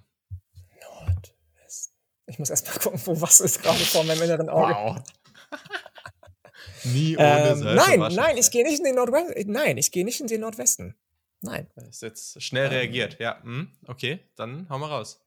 Ähm, sondern ich gehe zu einem College, bei dem ich schon mal war heute, und zwar zu Clemson. Trenton Simpson, den habe ich dir, glaube ich, noch auf die Fahne geschrieben. Fuck, ey. Hast du ihn noch angeguckt, ja? Naja, du hast ja erst gesagt, das ist kein richtiger Linebacker, aber. Ja, ich habe dir gesagt, das ist so ein Hybrid. Er ist ja so auch. Urusu Koramoa mäßig. Und das ist halt ein geiler Dude. Gehofft, gehofft. dass du Suell nimmst und ich den bekomme. Mann, ey. Ich finde ich find Suell impressive. Ich finde den super impressive. Wir haben den Namen ja schon gesagt jetzt, aber Suell ist mir noch echt zu roh. Ähm, bei Trenton Simpson, auch wenn der auch noch sehr jung ist, sehe ich schon so, so, so viel mehr. Der, der kann im Slot spielen, der kann in der Box spielen, der kann an der Line of Scrimmage stehen. Der ist ein krasser Blitzer, ähm, hat auch schon, ich glaube, fast 100 Pass-Rushing-Snaps gesehen. Mhm. Das ist einfach, der ist 6'3 groß, 225 Pfund, der ist der idealtypische Linebacker als Athlet, der bewegt sich mehr wie Kyle Hamilton, als dass er sich meinetwegen wie, wie, wie, wie, weiß ich nicht, wie, wie, ähm, von Dallas, äh, der eine Junge hier, Micah Parsons, bewegt, Micah wobei Parsons. das jetzt ein schlechter Vergleich ist, der bewegt sich genauso eigentlich. Ähm, der bewegt sich auch eher wie ein Safety als ein Linebacker. Ich habe neulich ein Video gesehen, wie krass der mal eben äh, die Cornerbacks abgezogen hat und die Safeties abgezogen hat in so einem 40-Yard-Drill. Ähm, ich meine nicht den, ich meine den davor, den sie gezogen haben, zwei Jahre, Vander Ash, Leighton Vander Ash. So bewegt mhm. sich ein Tight End und, und Trenton Simpson bewegt sich eher dann eben wie der eben angesprochene Cora Moore, wie Kyle Hamilton, wie Mika pa Micah Parsons. Ähm, ich glaube, dass der so ein bisschen dieser Mr. Do-It-All sein kann und gar nicht so, ein, so, eine genaue Rolle finden wird, wie er sie vielleicht bekommen sollte. Ähm, die Amerikaner sagen in Scouting Reports viel Overhang Linebacker und ich glaube, das ist so eine neue Art und Weise, Linebacker zu spielen, einfach, dass du so ein bisschen wie am Pendel hin und her dich bewegst die ganze Zeit auf dem Feld und ähm, einfach so ein situational Piece of Art bist und das ist der. Deswegen ähm, hatte ich mir eigentlich vorgenommen, bevor ich das Ganze hier gestartet habe, nicht zweimal zur selben Uni zu gehen, aber bei dem bin ich nicht drum rumgekommen. Trenton Simpson, Trenton Simpson, Clemson äh, ist jetzt mein nächster Pick. Ja, das ist natürlich schade unglaublich spannend. Und das, was bei dem so spannend ist, ich weiß gar nicht, ob ich den jetzt zwingend so mit Uwusu Komor vergleichen würde. Aber das, was wir ja unbe oder was ich mir in den letzten Jahren. Also ich wäre auch eher bei Parsons. Sorry for genau. interrupting. Ich wäre dann am Ende genau. auch eher bei Parsons. Genau. Genau. Also auch wenn, ich will jetzt gar nicht sagen, dass er genauso gut wird, aber immer wenn ich Linebacker angucke, denke ich mir, okay, wenn die einfach richtig gut sind in dem, was sie machen und was sie als Linebacker normalerweise so machen, dann ziehe ich den ab, was ist ich. Wenn der extrem gut ist, irgendwann vielleicht auch mit der Ende Runde 1, aber sonst eher ab Runde 2. Aber wenn die dieses Pass-Rush-Element noch mit reinbringen, dann wird es halt spannend. Und das macht Shanton Simpson halt wirklich, wirklich gut. Und da hat der unglaublich viel Upside. Und da ist halt wirklich ein ganz spannendes, vielseitiges Paket. Ähm, Finde der macht auch in Traffic gegen den Run, also der ist ja relativ leicht gebaut, 6'3, 225. Der darf doch gerne noch ein bisschen was draufpacken, aber ich finde, der spielt überraschend gut in Traffic gegen den Run. Der hat super Instinkte, der ist in Coverage echt mit seinen Reaction Skills relativ gut unterwegs. Ähm, und auch einfach, wenn der nach Inside geht als Blitzer, du hast es gesagt, der ist zu schnell für Guards, um, um, um den handeln zu können. Es gibt einfach keine Möglichkeit. Der teilweise, der reagiert auch gut auf Misdirection. Auch das ist was, was einfach vielen Linebackern abgeht. Und das macht er unglaublich gut. Hm. Ja, spannend. Das heißt, ähm, du hast jetzt bisher gezogen. JSN, äh, du hast Miles Murphy dann gezogen, du hast Michael Mayer auf Tight End gezogen, du hast Marvin Mims äh, mit dem zweiten Wide Receiver Pick gezogen von Oklahoma, dann hast du Tony Grimes, Cornerback, Tony Grimes, UNC und Trenton Simpson, und Trenton Simpson Linebacker, Hybrid, was auch immer von Clemson. Ähm, und ich habe mit meinem zweiten oder meinem ersten Pick Will Anderson von Alabama, dann habe ich Keishon Butte von LSU, den Wide Receiver, dann habe ich Paris Johnson Jr., den Tackle von Ohio State, dann Brandon Joseph, den Safety von Notre Dame und dann Jalen Carter, den Interior Defensive Liner von Georgia. So, du hast jetzt einen Linebacker genommen. Hm. Und das heißt, die einzige Position, die wir jetzt noch beide nicht besetzt haben, ist äh, Running Back. Und das macht in diesem Format ja einfach nur Sinn, dann auf diese Position zu gehen, weil sonst ähm, beim Rest kannst du mir eh nicht mehr in die Quere kommen. Deswegen gehe ich da jetzt mal auf Running Back und, ja. und äh, werde da einfach ganz, ganz langweilig sein, weil ich finde schon, dass es da eine relativ klare Nummer 1 gibt, ähm, auch wenn ich die anderen sehr, sehr spannend finde. Es gibt hier viele spannende äh, Running Backs. Und ich finde es auch nicht komplett unrealistisch, dass sich über die Saison da noch was verändert. Das kann vielleicht sein. Aber zum aktuellen Zeitpunkt ist Bijan Robinson einfach die klare Eins und der ist einfach ein absolut krankes Biest. Uh, und ich bin mir ziemlich sicher, dass das mal wieder ein Running Back sein wird, den wir in der ersten Runde vom Bord ähm, gehen sehen werden, wie auch immer. Diese ganzen komischen That's Verben. true. Ja. Das glaube ich wirklich. Ich bin weiterhin der Meinung, ich würde es weiterhin nicht machen, egal was der für eine kranke Saison spielt. Ich, werde, ich würde sowas nicht tun. Ähm, bin ich ja on record mit. Das kann, was weiß ich, äh, eine Mischung aus äh, Daniel Tomlinson und Michael, Michael Jordan sein und ich würde den Running Back nicht an, in der ersten Runde ziehen. Aber, ähm, oder zumindest nicht hoch in der ersten Runde, vielleicht dann irgendwann, ja, keine Ahnung, aber ähm, wenn der wirklich als Passcatcher wirklich eine Ausnahmeerscheinung ist. Aber unabhängig davon, Bijan Robinson wird uns unglaublich viel Spaß machen dieses Jahr und das ist ein absolutes Ausnahmetalent. Ähm, ja, ziehe ich hier mit dem 12. Pick und du bist an 13 dran.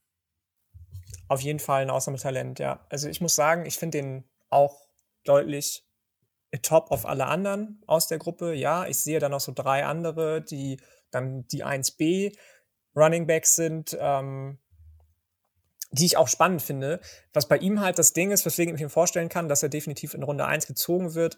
Du hast es gerade gesagt, du würdest es nicht machen. Running Backs sind am Ende Workhouse-Produkte. Ich mag zum Beispiel so Leute wie Antonio Gibson und solche Skills im Pass-Catching kann der auch bekommen. Robinson hat er vielleicht sogar schon, ähm, er, gepaart ja. damit, dass er noch ein viel krasserer Bull Running Back eigentlich ist, als es Antonio Gibson jemals werden wird. Ähm, deswegen sehe ich den Hype schon um den, muss ich gestehen. Ist ja nur gut mhm. für mein Fantasy-Football-Team. Also ich will mich da gar nicht beschweren. Ich als hm. Texas Longhorns-Owner, aber ähm, ja, sehe ich. Ähm, nö, dann bin ich aber auch ähm, safe, was den Running Back angeht, den ich nehme. Ich, ich muss gestehen, ähm, ich finde die Edge-Klasse zwar spannend, aber ich bin mir ziemlich sicher, dass du nicht den nimmst, den ich jetzt noch nehmen werde. Ich habe ja gesagt, ich nehme Safety und Offensive Tackle sowieso am Ende. Ich bin da jetzt auch schon safe. Ähm, weil du das ja ich auch kann schon... Dir, ich kann dir eh keinen Edge mehr nehmen. Also ich habe ja schon zwei. Eben, eben das auch noch. Und deswegen nehme ich jetzt einfach den Spieler, den ich jetzt irgendwie, damit wir, damit wir uns dann auch mal äh, über eine Positionsgruppe ein bisschen länger unterhalten. Äh, ein Running Back, den ich auch spannend finde. Ich bleibe in der SEC. Ich gehe ähm, nach Alabama zu den Crimson Tide und nehme Jamir Gibbs. Georgia Tech ehemals Transfer, der sich jetzt unter Nick Saban beweisen darf, ist glaube ich einer der am ähm, wie nennt man das auf wie nennt man das ähm, einer der der der Offensive Spieler, die am ehesten auch wieder dieser diesem Begriff Offensive Weapon gerecht werden, ja. ohne seine eigentliche Position zu vergessen, sage ich mal. Der mhm. hat überhaupt, zumindest habe ich kaum eine gesehen. Überhaupt eine Sache, die er nicht machen kann, kann in jedem Scheme eingesetzt werden, ist jemand, der trotzdem trotz seiner ähm, nicht unbedingt krassen Masse, aber dann doch Power sehr elusive ist. Und das mag ich einfach. Ich bin gespannt, wie viel da rausgeholt werden kann aus dem in so einer an so einer Universität wie Alabama, wenn der schon bei Georgia Tech so der Standalone-Player war, der noch irgendwas gerissen hat. Ähm, das war ja damals schon eine ganz, ganz große Nummer, dass er überhaupt sich für Georgia Tech entschieden hat. Und ähm, auf den freue ich mich auf jeden Fall in der NFL. Deswegen gehe ich jetzt hier mit ihm. Das ist für mich zumindest keine Überraschung. Das wäre der Nummer 2 Running Back gewesen, den ich auf dem Board hätte. Also da sind wir uns einig. Sehr, sehr spannender Spieler. Okay.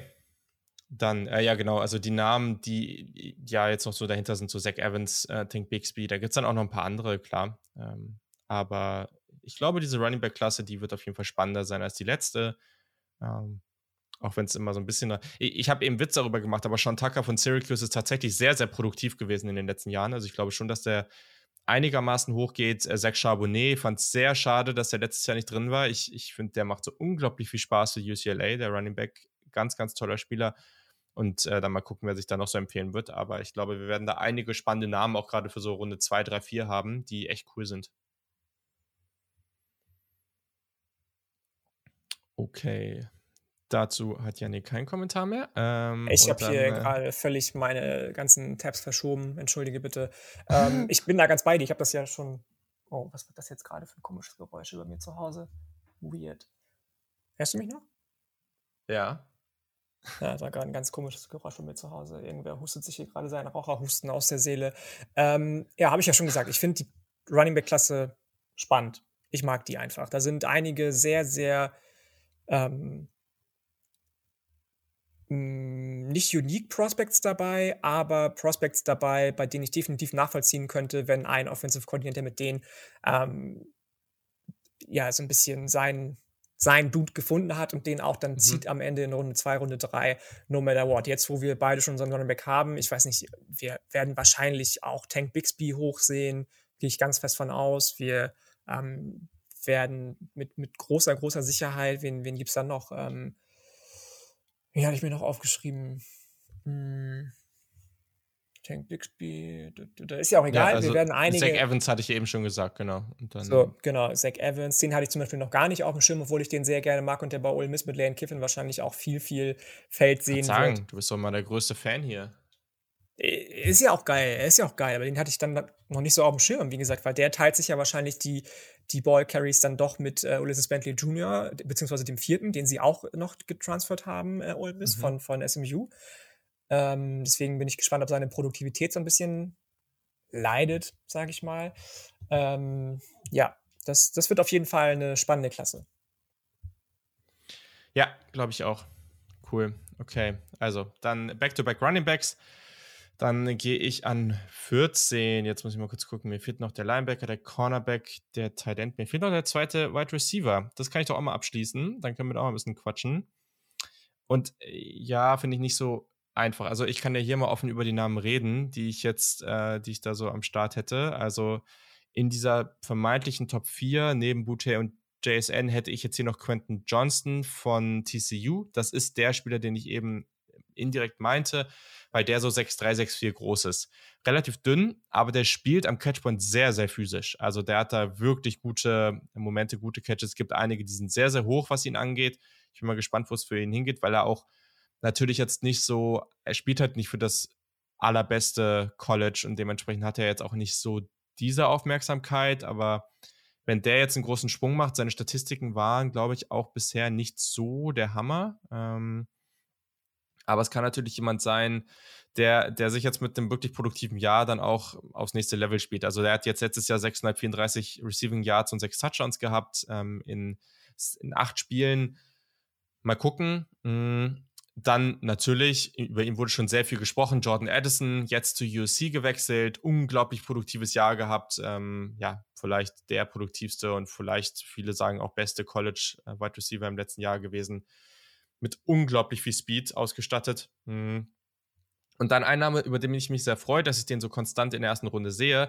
Da wird immer wieder gesagt, ja, das ist eher ein Slot-Receiver, aber das ist halt jemand, der kreiert so viel Separation, der macht so viel, so viele Dinge gut, auf so vielen verschiedenen, also auf allen drei Leveln. Und ähm, ja, das ist Josh Downs von UNC. Es ist echt, echt cool, das zu sehen, aber nichtsdestotrotz, ähm, den würde ich ja jetzt trotzdem nicht ziehen. Ich äh, gehe nämlich mit Jordan Addison von USC, weil auch wenn der jetzt, der macht da schon mehr beim Route Running, als man vielleicht, als vielleicht einige erstmal so denken. Ähm, aber das ist schon, also womit er vor allem gerade gewinnt, ist halt wirklich sein Speed und wie er, wie er defensiven einfach auf jede Art und Weise, ist das vertikal, ist das bei irgendwelchen Crossing-Routen oder so, der vielseitig einsetzbar, Inside, Outside, der fordert dich einfach immer heraus. Also gerade im Slot hat man das öfter gesehen, da hat er dann irgendwie, wenn er eine vertikale Route gelaufen ist, ihn aus Off, äh, genau, aus Off-Coverage im Slot zu verteidigen, ist echt fast unmöglich. Da ist er einfach so speedy. Der hat auch noch diesen zweiten Gang, den oder dritten Gang, den er dann einschalten kann. Ich finde auch, dass er bei Contested Catches und bei so generell dem Adjustment zum Ball sehr, sehr gut aussieht. Der findet auch Softspots in der Zone. Der ist doch ziemlich jung, äh, jung, der ist noch ziemlich dünn. Und der hat auch noch mit Physis in der Route zu kämpfen, keine Frage. Aber das ist schon jemand, der ist, äh, der ist ganz, ganz spannend. Spannender Spieler auf jeden Fall. Mag ich sehr. Bei Pitt ähm, natürlich direkt im Rampenlicht nach der Wahnsinnssaison, nach der Wahnsinnssaison von Kenny Pickett, mit dem er sich wahnsinnig gut verstanden hat. Es wird ähm, mit Sicherheit extrem spannend zu sehen sein, ob der mit Caleb Williams genauso eine Connection aufbauen kann, ob Lincoln Riley, er hat ihn ja nicht umsonst geholt, ähm, ihn so einsetzt, wie Pat Nadusi ihn eingesetzt hat oder nochmal ganz andere Pläne mit ihm hat. Aber ich sehe auf jeden Fall auch das Upside in dem. Da bin ich auf jeden Fall ganz, ganz dicht, ähm, ganz, ganz dicht bei dir. Ich gehe jetzt ähm, als nächstes dann doch mit meinem Offensive Tackle, auch wenn ich eigentlich gesagt habe, ich schiebe die ganz ans Ende. Mhm. Ähm, ich weiß gar nicht warum. Ich habe ja, habe nichts mehr zu, zu verlieren jetzt hier quasi. Ich mag einen Spieler ganz besonders gerne, der ähm, einfach clean ist und einfach safe and sound ist, würde ich sagen. Der spielt in der Big Ten, der spielt bei Northwestern, Peter Skorowski, ja. der auch schon ans College gekommen ist und ähm, einen Hype bekommen hat wie niemand sonst bei Northwestern. Ich glaube, der höchst gerankte Recruit jemals war, den Northwestern bekommen hat, in die Fußstapfen treten durfte von Rashawn Slater ähm, und das auch wahnsinnig gut gemacht hat. Der hat eine super, super saubere Technik, der hat einen super krass ja. guten ersten Schritt in seiner Stance, steht er sehr, sehr sicher.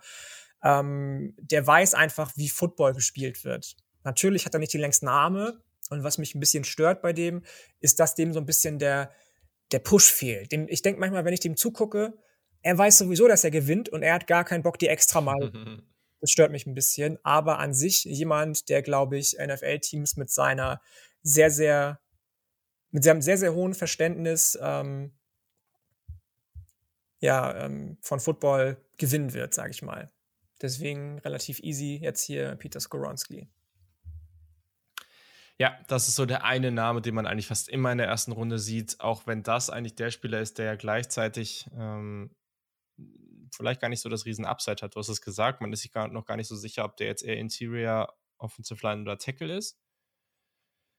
Aber ja, also auf jeden Fall sehr, sehr spannender Spieler. Ähm, und deswegen für mich auch der andere Tackle. Also es wäre dann der andere gewesen, den ich gezogen hätte. Und da war mir halt klar, Johnson Jr. ist vielleicht nicht so sicher, aber dafür hat er halt das Upside und das nehme ich hier dann gerne mit. Hm.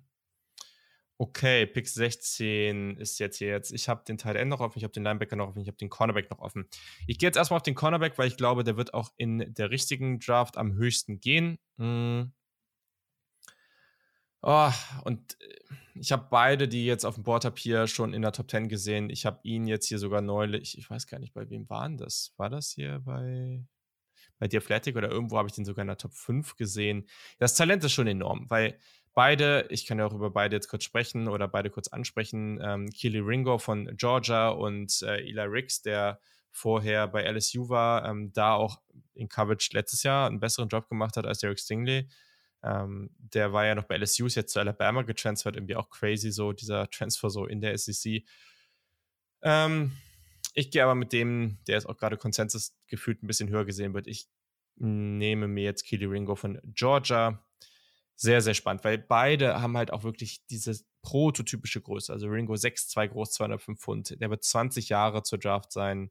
Five-Star-Recruit. Der hatte diesen enorm wichtigen Pick 6 im National Championship Game.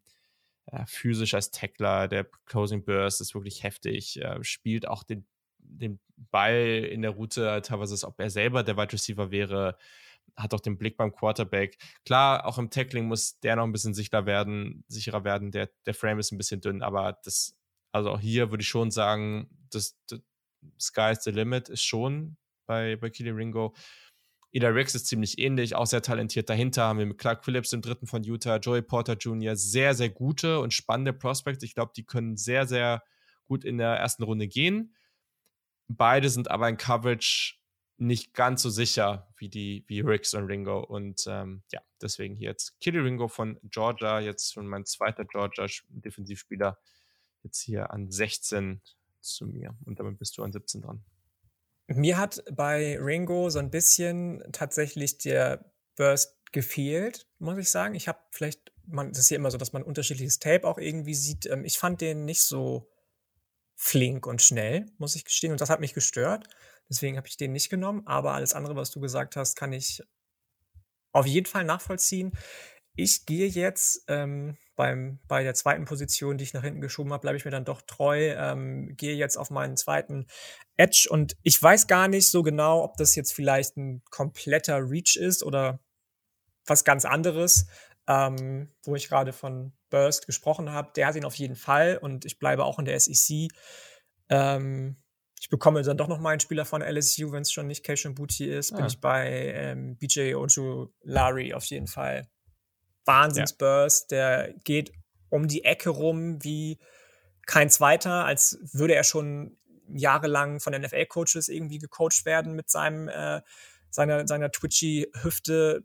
Na klar, ist das nicht der stärkste Typ, so, hat noch ein relativ hohes Pet-Level, aber auch wieder jemand, der seit seiner Freshman-Saison reingeworfen wurde bei LSU, der schon wahnsinnig erfahren ist und der, glaube ich, einfach noch viel, viel, viel dazulernen kann. Und wenn deine größte Schwäche deine Play Strength ist, da sind die, die äh, Conditioning Coaches in der NFL die ersten, die dir irgendwie sagen, Digi, isst mal ein paar oder trink mal ein paar Proteinshakes.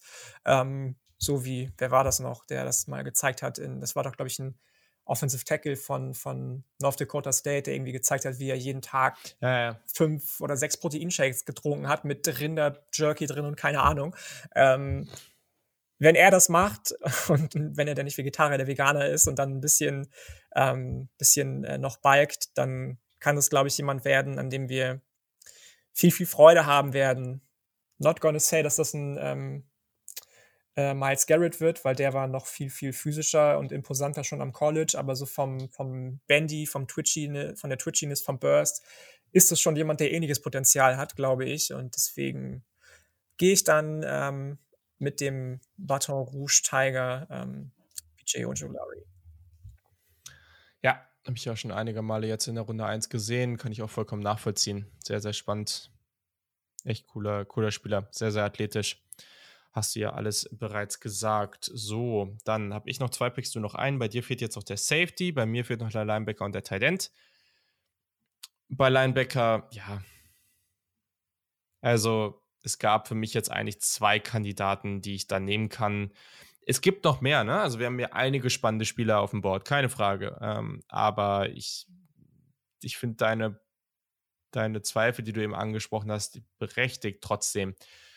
Muss ich hier Noah Suell nehmen. Das äh, ist auch gerade so eigentlich ähm, auf dem Board so der Consensus Number One Linebacker. Mal gucken, wie sich das entwickelt.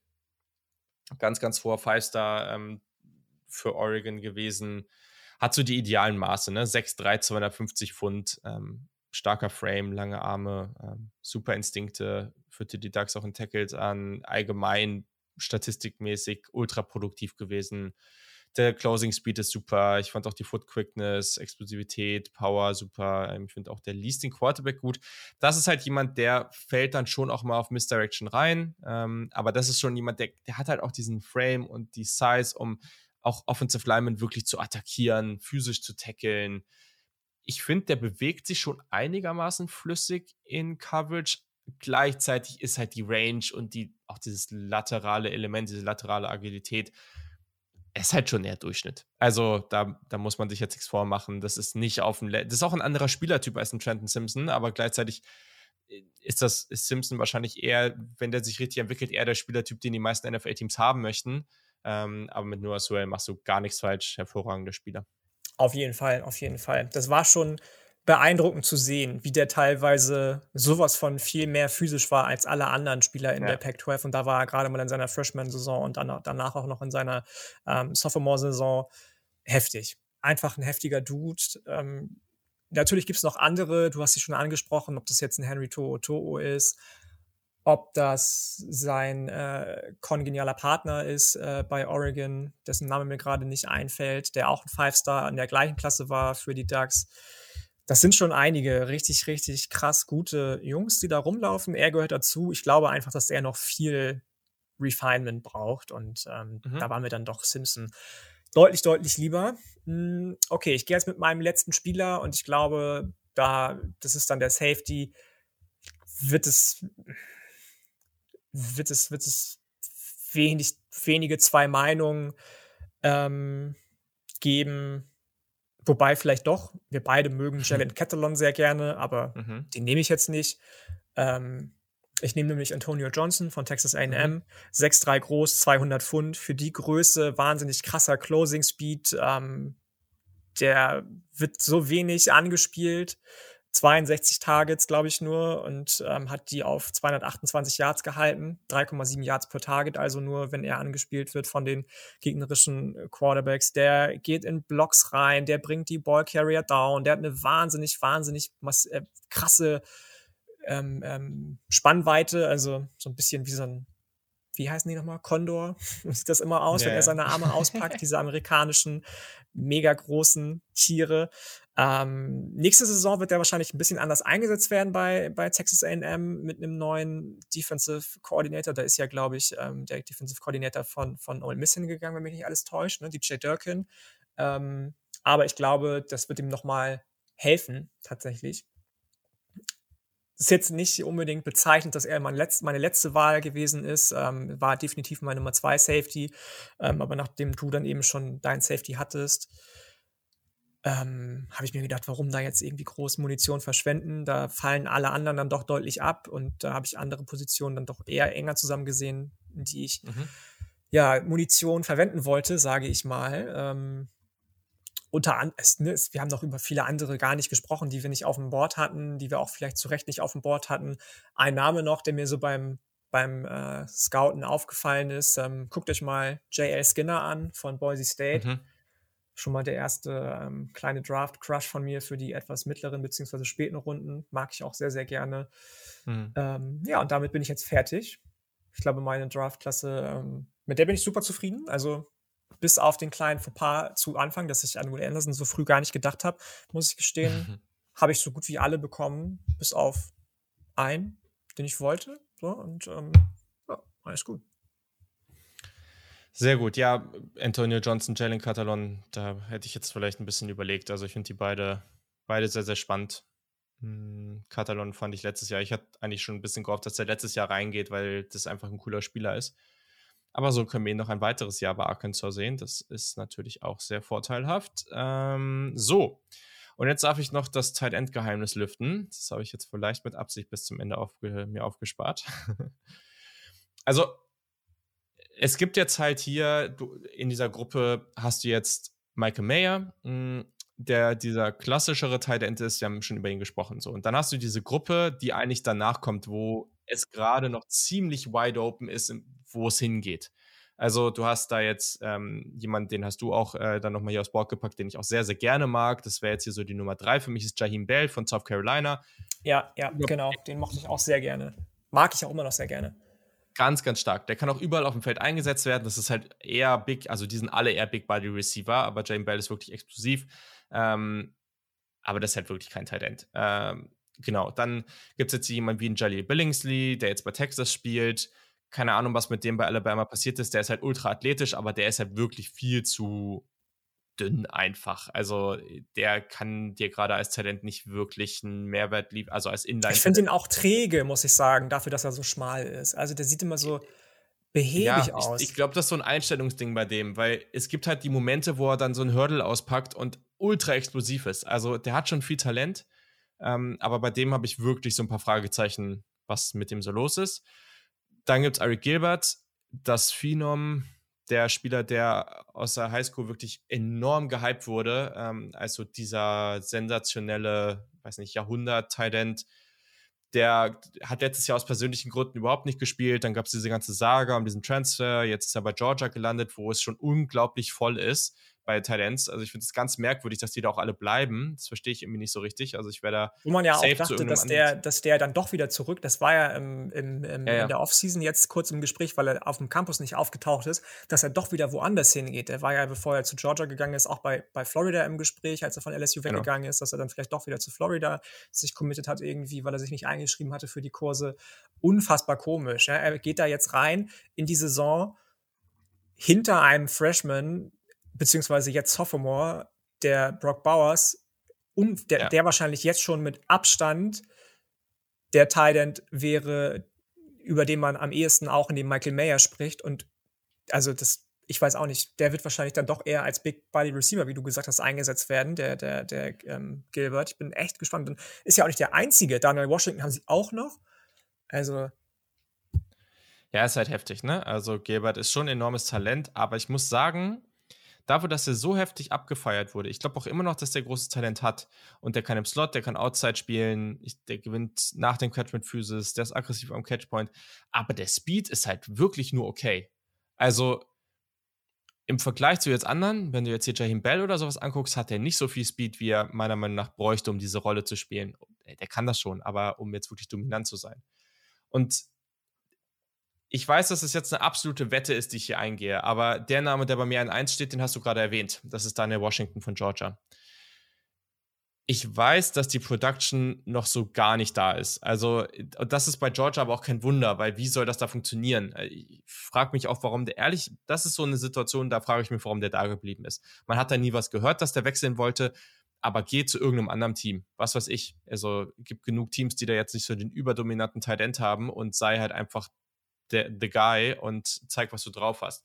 Weil, naja, also deine Washington hat halt vorletztes Jahr sieben Receptions, letztes Jahr zehn Receptions gehabt, 166 und 154 Yards, aber der Typ, der ist halt 6, 7 groß, 265 Pfund, der ist 21.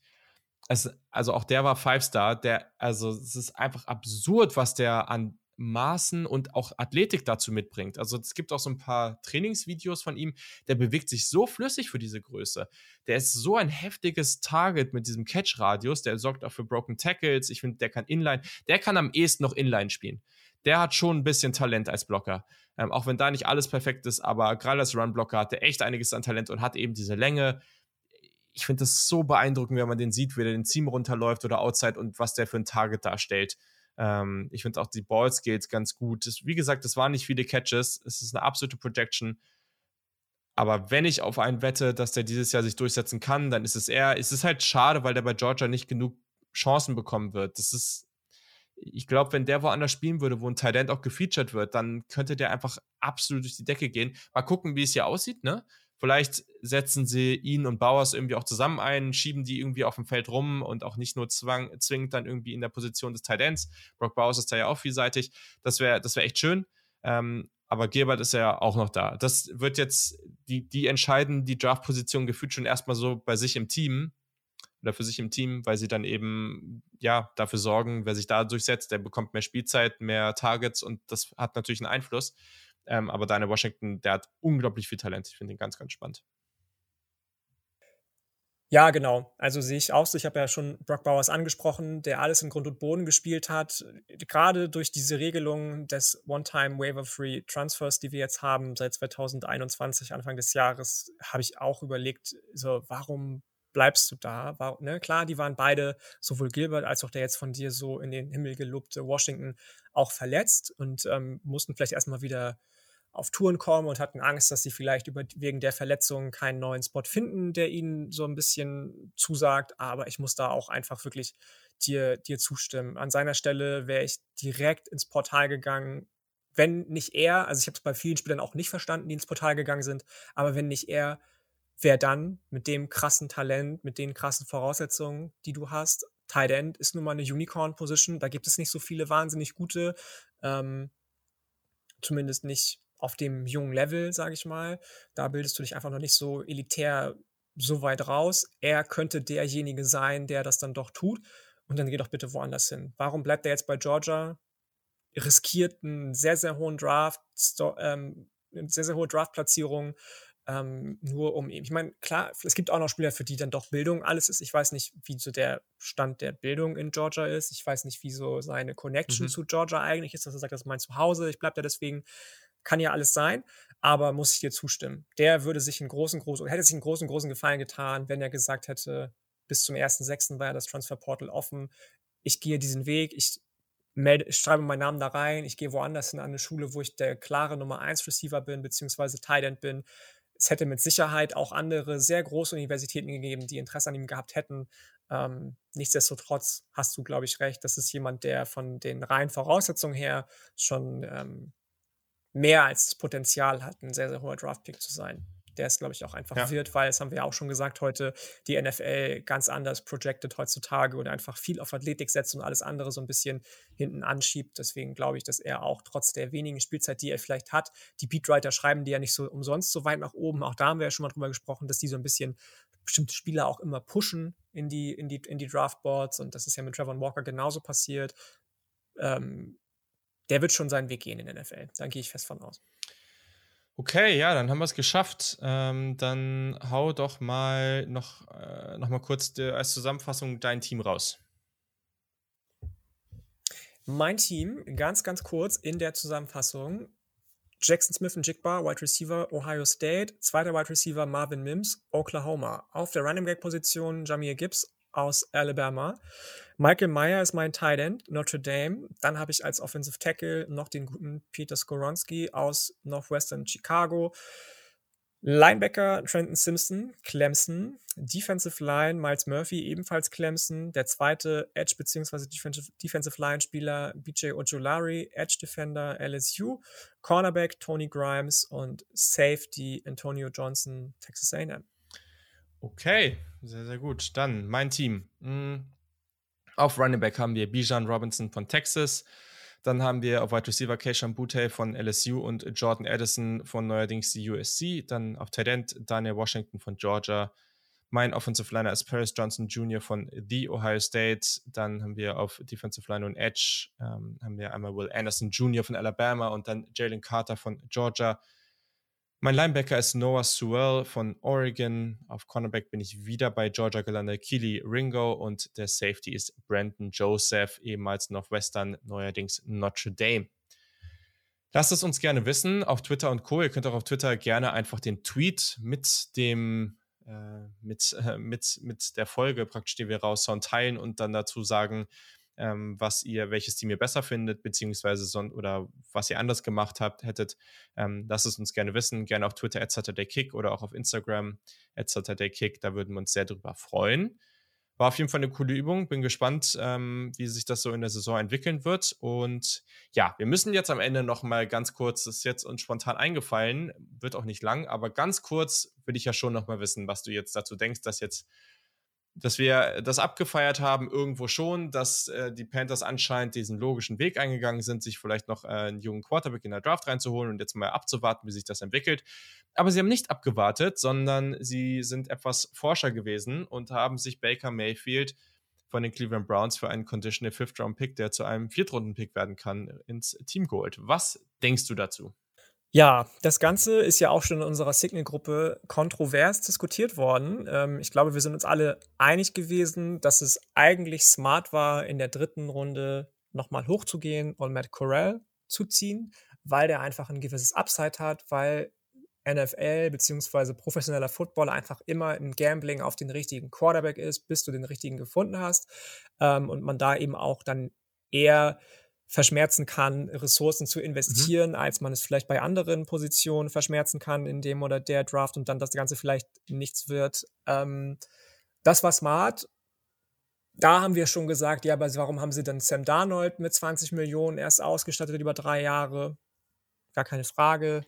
Richtiger Dickhead-Move, Entschuldigung für das Wort, am Ende, weil der einfach gezeigt hat, dass er es mhm. nicht ist. Wir haben ja, oder ich zumindest hatte dann doch noch mal kurz Hoffnung, dass er vielleicht unter Matt Rule zu alter Stärke zurückfinden kann, beziehungsweise zu alter Stärke, die waren nie da, ähm, dass er nochmal so ein bisschen aufblüht nach seiner College-Zeit bei USC, die ja doch recht erfolgreich gewesen ist und er ja doch mit vielen Vorschusslorbeeren in die Liga auch gekommen ist und ähm, vielleicht den richtigen Mentor findet mit Matt Rule, war bis jetzt nicht der Fall.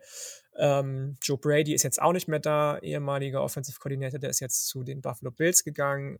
Ähm, ja, und jetzt hat man dann sich eben noch Baker Mayfield geholt. Baker Mayfield ist nicht teuer. Mhm. Baker Mayfield kostet, glaube ich, für die Panthers nur 5 Millionen Dollar.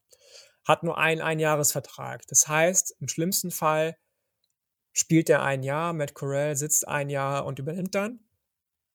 Im besten Fall spielt Baker Mayfield ein Jahr, Matt Corral übernimmt dann, auch wenn Baker Mayfield wahnsinnig krass ist. Ich glaube, dass man von dem viel lernen kann. Das ist einfach jemand, der auch von der Art und Weise her, Matt Corral, so ein bisschen von dieser ganzen Sassiness, von dieser ganzen Cockiness so ein bisschen ähnelt auch und dass die beiden sich gut verstehen werden, steht, glaube ich, außer Frage.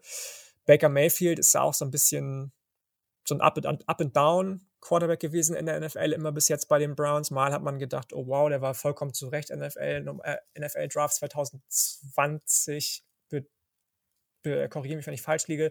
Pick Nummer 1 war 2020, oder? Wer jetzt? Ja. Oder 19? Be 19 nee, 18. Mayfield? 19 oder 20? 18 sogar schon, ja, okay. 2018 Draft Pick Nummer 1, vollkommen zu Recht, meiner Meinung nach. Ich habe den sehr abgefeiert am College.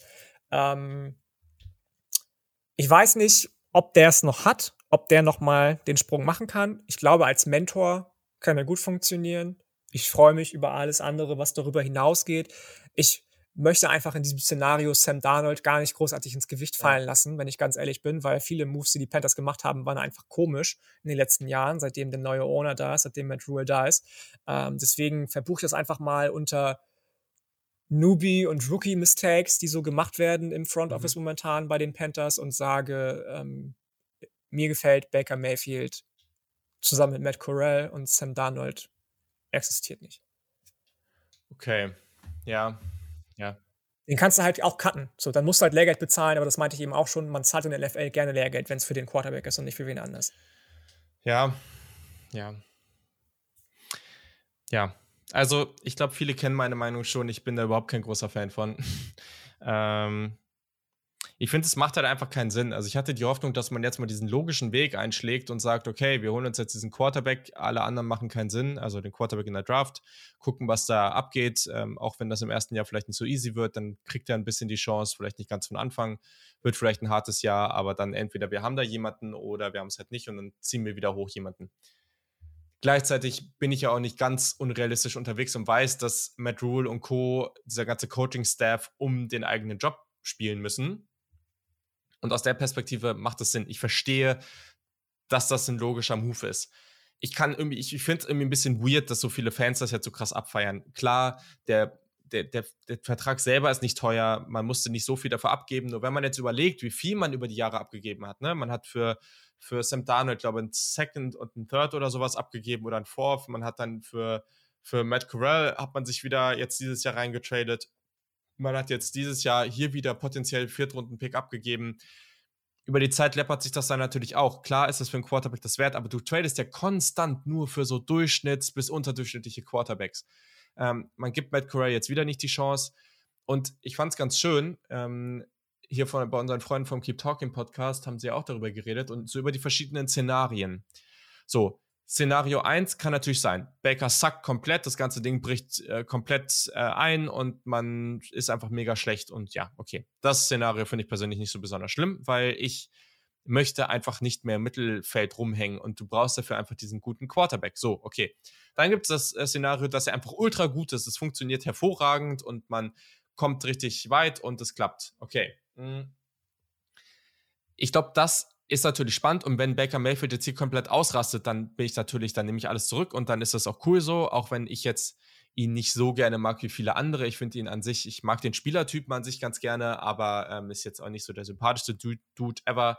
Ähm, das Ding ist nur, dass viele als dieses positive Szenario schon einfach Playoffs ansehen. Und das sehe ich eben nicht so du kannst jetzt gerne in die Playoffs kommen, aber was bringt dir das? Natürlich ist das nett für die Fans. Klar, man freut sich dann darüber, logisch. Ich werde mich dann da auch drüber freuen, aber das Ceiling mit dem Baker Mayfield. Ich sehe einfach nicht, man muss ein unglaubliches Team auf dieses Feld stellen, damit man mit Baker Mayfield nur annähernd die Chance hat, in den Super Bowl zu kommen.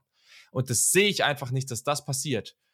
Und solange das, du das Ceiling nicht mal annähernd hast, dann sehe ich nicht, warum man das machen sollte. Also dann nimmst du dir selbst mit den Playoffs alle Chancen einer positiv, einer äh, Weiterentwicklung durch hohe Draftpicks. Natürlich kannst du wieder hochtraden, aber kannst du wirklich ganz hoch traden, das ist halt sehr, sehr schwer. So in die Top 8 reintraden oder so, das geht schon, aber in die Top 2 hochtraden ist dann schon echt eine Herausforderung. Und das nimmst du dir dann schon irgendwo. Dann wird immer wieder gesagt, ja, die 49ers haben das mit Garoppolo auch gemacht. Ja, die 49ers haben aber auch Shanahan, so. Und hier läuft freaking Matt Rule rum. Der wird wahrscheinlich nächstes Jahr nicht mehr da sein, hoffe ich sehr, aber das ist halt, das kannst du nicht vergleichen. Ähm, und dann kommt eben noch das Szenario, was passiert eigentlich, wenn sie mittelmäßig spielen? Und ich hoffe sehr, dass wenn sie mittelmäßig spielen, sechs, sieben, acht, neun Siege. Ich hoffe sehr, dass sie dann Matt Rule einfach rausschmeißen, dann Baker Mayfield einfach in die Free Agency entlassen und bei null auf dieser Position starten. Das macht total viel Sinn. Aber es wäre halt so geil gewesen, wenn man einfach mit, wenn man Matt Corral irgendwie ab Mitte der Saison die Chance gibt, guckt, hat man da was? Und wenn man was hat, ist es geil, dann hat man einen jungen, sehr, sehr günstigen Quarterback. Und wenn nicht, dann hat man einfach nicht viele Siege und dann kann man richtig durchstarten.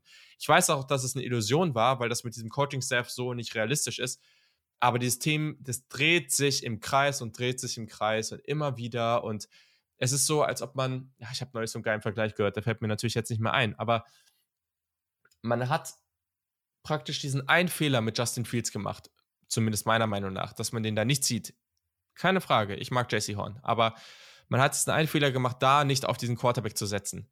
Und dann hat man immer wieder versucht, das Ganze dann durch so einen mittelmäßigen Move irgendwie wieder, ja, besser, sich besser zu stellen.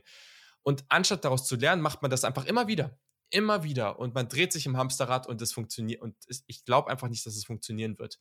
Und jetzt werden vielleicht einige Leute sagen, ja, Justin Fields entwickelt sich doch auch nicht gut erstens wissen wir das noch nicht und zweitens, du musst einfach immer wieder dich in die Situation bringen, hoch in der Draft einen Quarterback zu ziehen, einen talentierten Quarterback und das ist Justin Fields allemal gewesen und immer noch. Und wenn es nicht klappt, dann machst du es halt nochmal und dann machst du es nochmal, bis es funktioniert. Oder du hast halt irgendwann zufällig mal das Glück, wie Denver jetzt für einen Quarterback zu traden, aber das ist selten. Grundsätzlich gehen die Panthers vom restlichen Kader in die richtige Richtung, das ist alles spannend. Ähm, aber es ist halt sehr, sehr schade, dass man jetzt hier einfach sich diese Chance irgendwie vermasselt. Klar, wenn Baker Mayfield jetzt völlig ausrastet und man kann nächstes Jahr Jackson Smith und Jigba irgendwie in der Draft ziehen, dann freue ich mich natürlich. Aber die Wahrscheinlichkeit ist eben sehr, sehr gering und deswegen bleibe ich da sehr, sehr kritisch. So, Rand zu Ende. Ja, nee, kann ich verstehen. Kann ich verstehen. Ich wollte auch nicht so ich wollte einfach nur nicht so unfassbar krass ranten. Ich wollte irgendwie nur so ein bisschen versuchen, das Ganze auf einer neutraleren Ebene zu betrachten und nicht zu sehr als, oh Gott, ich bin jetzt der größte Fanboy und, und ich hasse die alle, was sie da machen, weil am Ende sind wir alle nicht in solchen Positionen, sagen zu können, wir haben am Ende genug Insights dafür, warum Entscheidungen getroffen werden, die getroffen werden. Aber ich kann total nachvollziehen, was du sagst. Die Frage, die ich mir dabei stelle, ist dann immer eine andere. Ich frage mich halt, wäre es jemandem lieber, wenn man meinetwegen mit drei so jungen Quarterbacks geht, wie das die immer noch alle sind, auch Sam Darnold noch, auch Baker Mayfield ist noch nicht alt, ähm, das zu machen? Oder hättest du es lieber gehabt, wenn man meinetwegen zwei Veterans geholt hätte mit Josh McCown aus dem Retirement und Case Keenum und dann Matt Corral gezogen hätte und aber Josh McCown und Case Keenum auch beide Grütze sind und du dich jede Woche aufregst, ach, der wirft wieder nur einen 5-Jahr-Pass und das ist alles, was der kann. Und trotzdem ein Scheißergebnis bei raus. Also ehrlich gesagt wäre ich einfach, du brauchst ja keine drei Quarterbacks, also ich wäre halt einfach mit Sam Darnold und Matt Corral gegangen. Also auch ich weiß, dass das natürlich keine coole Aussicht ist für ein Team, aber wir saßen da und haben gemerkt, in der, nach der ersten Runde, okay, wir ziehen jetzt hier keinen Quarterback hoch. Gut. Dann habe hab ich mich schon damit angefreundet und gedacht, okay, die ziehen jetzt einfach die sicheren Spieler oder die Spieler, die Sinn machen und gehen halt mit Sam Darnold in das Jahr. Und da habe ich schon gedacht, oh, hm, ja, okay, meinetwegen. Und dann haben sie Corral gezogen. Und das war für mich schon der Punkt, der für Aufregung und ein bisschen dieses Excitement gesorgt hat und einfach die Spannung. Ah, wir haben jetzt hier einen spannenden jungen Quarterback, was passiert denn mit dem? Mal gucken. Und ich habe das Gefühl, dass das viele andere auch hatten, aber jetzt haben wir das Gefühl, nach diesem neuen Move, dass das viele, viele jetzt wieder sagen, nee, nee, das war gar nicht so spannend, aber jetzt wird es richtig spannend. Und keine Ahnung, natürlich wird man jetzt hier mit kompetitiver sein, aber ich, ich habe einfach dann das Problem, ich, ich finde es dann schwierig, einfach zu sagen, ich gucke jetzt nur auf dieses Jahr und dass dieses Jahr so toll wird oder, oder einigermaßen solide wird und weiß aber, dass das halt dich davon abhält, in den nächsten Jahren irgendwas zu reißen. Das muss nicht zwingend sein, weil auch mit Baker Mayfield kannst du sacken oder du kannst auch immer noch hochtraden und wenn nächstes Jahr vielleicht drei, vier Quarterbacks spannend sind in der Draft und man ist unzufrieden gewesen und Matt Rule ist weg und Baker Mayfield ist weg und man tradet hoch, das ist jetzt halt angenehm. Man hat jetzt das restliche Kader einigermaßen ausgestattet, sodass ich fein damit bin, wenn man nächstes Jahr sagt, okay, wir nehmen jetzt den Future First Rounder in die Hand und gehen hoch. Ich finde, aktuell ist man an dem Punkt, dass man, dass man das machen kann. Ähm, klar, dazwischen steht noch eine gesamte Saison, mal gucken. Ähm, aber ja, so grundsätzlich finde ich die ganze Aussicht irgendwie ein bisschen nervig. Hat man vielleicht noch gar nicht gemerkt. Ja, nee, doch, hat man gemerkt, ein bisschen. Ich kann es aber auch verstehen. Würde aber sagen, dass wir es bei dem Rant jetzt ähm, ja. belassen, was die, was die Panthers anbelangt. Auf jeden Fall. So, damit sind wir auch durch. Wir freuen uns natürlich wie immer über Feedback. Wir freuen uns sehr, wenn ihr auf Spotify oder Apple Podcast diesen Podcast bewertet. Das wäre wirklich hervorragend. Bei Spotify geht das ja auch ganz schnell. Da müsst ihr ja, glaube ich, noch einmal da irgendwie drauf und äh, fünf Sterne im Idealfall. Das geht ja sehr, sehr flott. Da würden wir uns sehr drüber freuen. Und ja, haut euer Feedback raus, meldet euch bei uns, wenn ihr irgendwelche Fragen habt. Das machen ganz viele von euch immer sehr regelmäßig. Das ist immer super. Und ja, dann müssen wir mal gucken, wie es weitergeht. Wie stimmt, wie, wie geht es eigentlich weiter? Das ist äh, jetzt eine sehr, sehr spannende Frage, denn ähm, da Das ist sehr gute Frage. Ja, also wir haben noch eine Folge auf jeden Fall, die ähm, jetzt nicht College Football related sein wird in der nahen Zukunft mit, mit Gast und so. Das wird, äh, es gab es letztes Jahr auch schon, das war sehr, sehr cool. Ähm, so, jetzt kann ich mal gucken auf unserem kleinen schlauen Plan. Aber es scheint so zu sein, ja, stimmt. Eigentlich, äh, ich bin noch überhaupt nicht mental in diesem Modus. Aber ja, Janik, äh, nächste Woche wird es die erste College Football 2023 Saison Conference Preview geben. Wahnsinn. Sind wir schon so weit? What? Ja, krass. Da bin ich noch gar nicht darauf eingestellt mental. krass, ja. Ich freue mich. Ich auch nicht. Aber es ist halt auch nicht mehr so lange, ne? Also. Nee. Das nee. wird cool. Das wird cool. Es geht ja alles ein bisschen früher los dieses Jahr. WM in Katar, vielen Dank. Ja, und dementsprechend äh, ist es jetzt auch so, dass wir dann natürlich wieder unseren typischen Modus äh, reinnehmen ähm, und äh, wir werden die Teams analysieren, wir werden äh, pro Conference auch ein paar spannende Draft-Prospects raushauen, ähm, Überraschungsteams, so wie es letztes Jahr eigentlich war. Wenn ihr dafür noch Wünsche habt, was vielleicht anders sein soll, dann meldet euch gerne bei uns. Und ja, ich würde sagen, dann ist es einfach eine Überraschung, mit welcher Conference wir dann ähm, in der nächsten Folge starten und wünschen euch dann erstmal noch eine hervorragende Wo Woche. Wir hoffen, es wird nicht zu heiß bei euch und äh, sonst ja, gibt es ganz viele tolle Podcasts und unseren Podcast und ähm, vielleicht äh, haue ich ja auf Twitch dann auch noch ein bisschen mehr raus, damit ihr ein bisschen Ablenkung habt. Also Du wolltest einen hervorragenden Woche. Wodka sagen, gibst du. das könnt ihr natürlich auch machen, wenn euch das, äh, wenn euch das lieber ist. Also, in diesem Sinne, habt äh, gute Zeit und bis zum nächsten Mal. Tschüssi. Bis dann.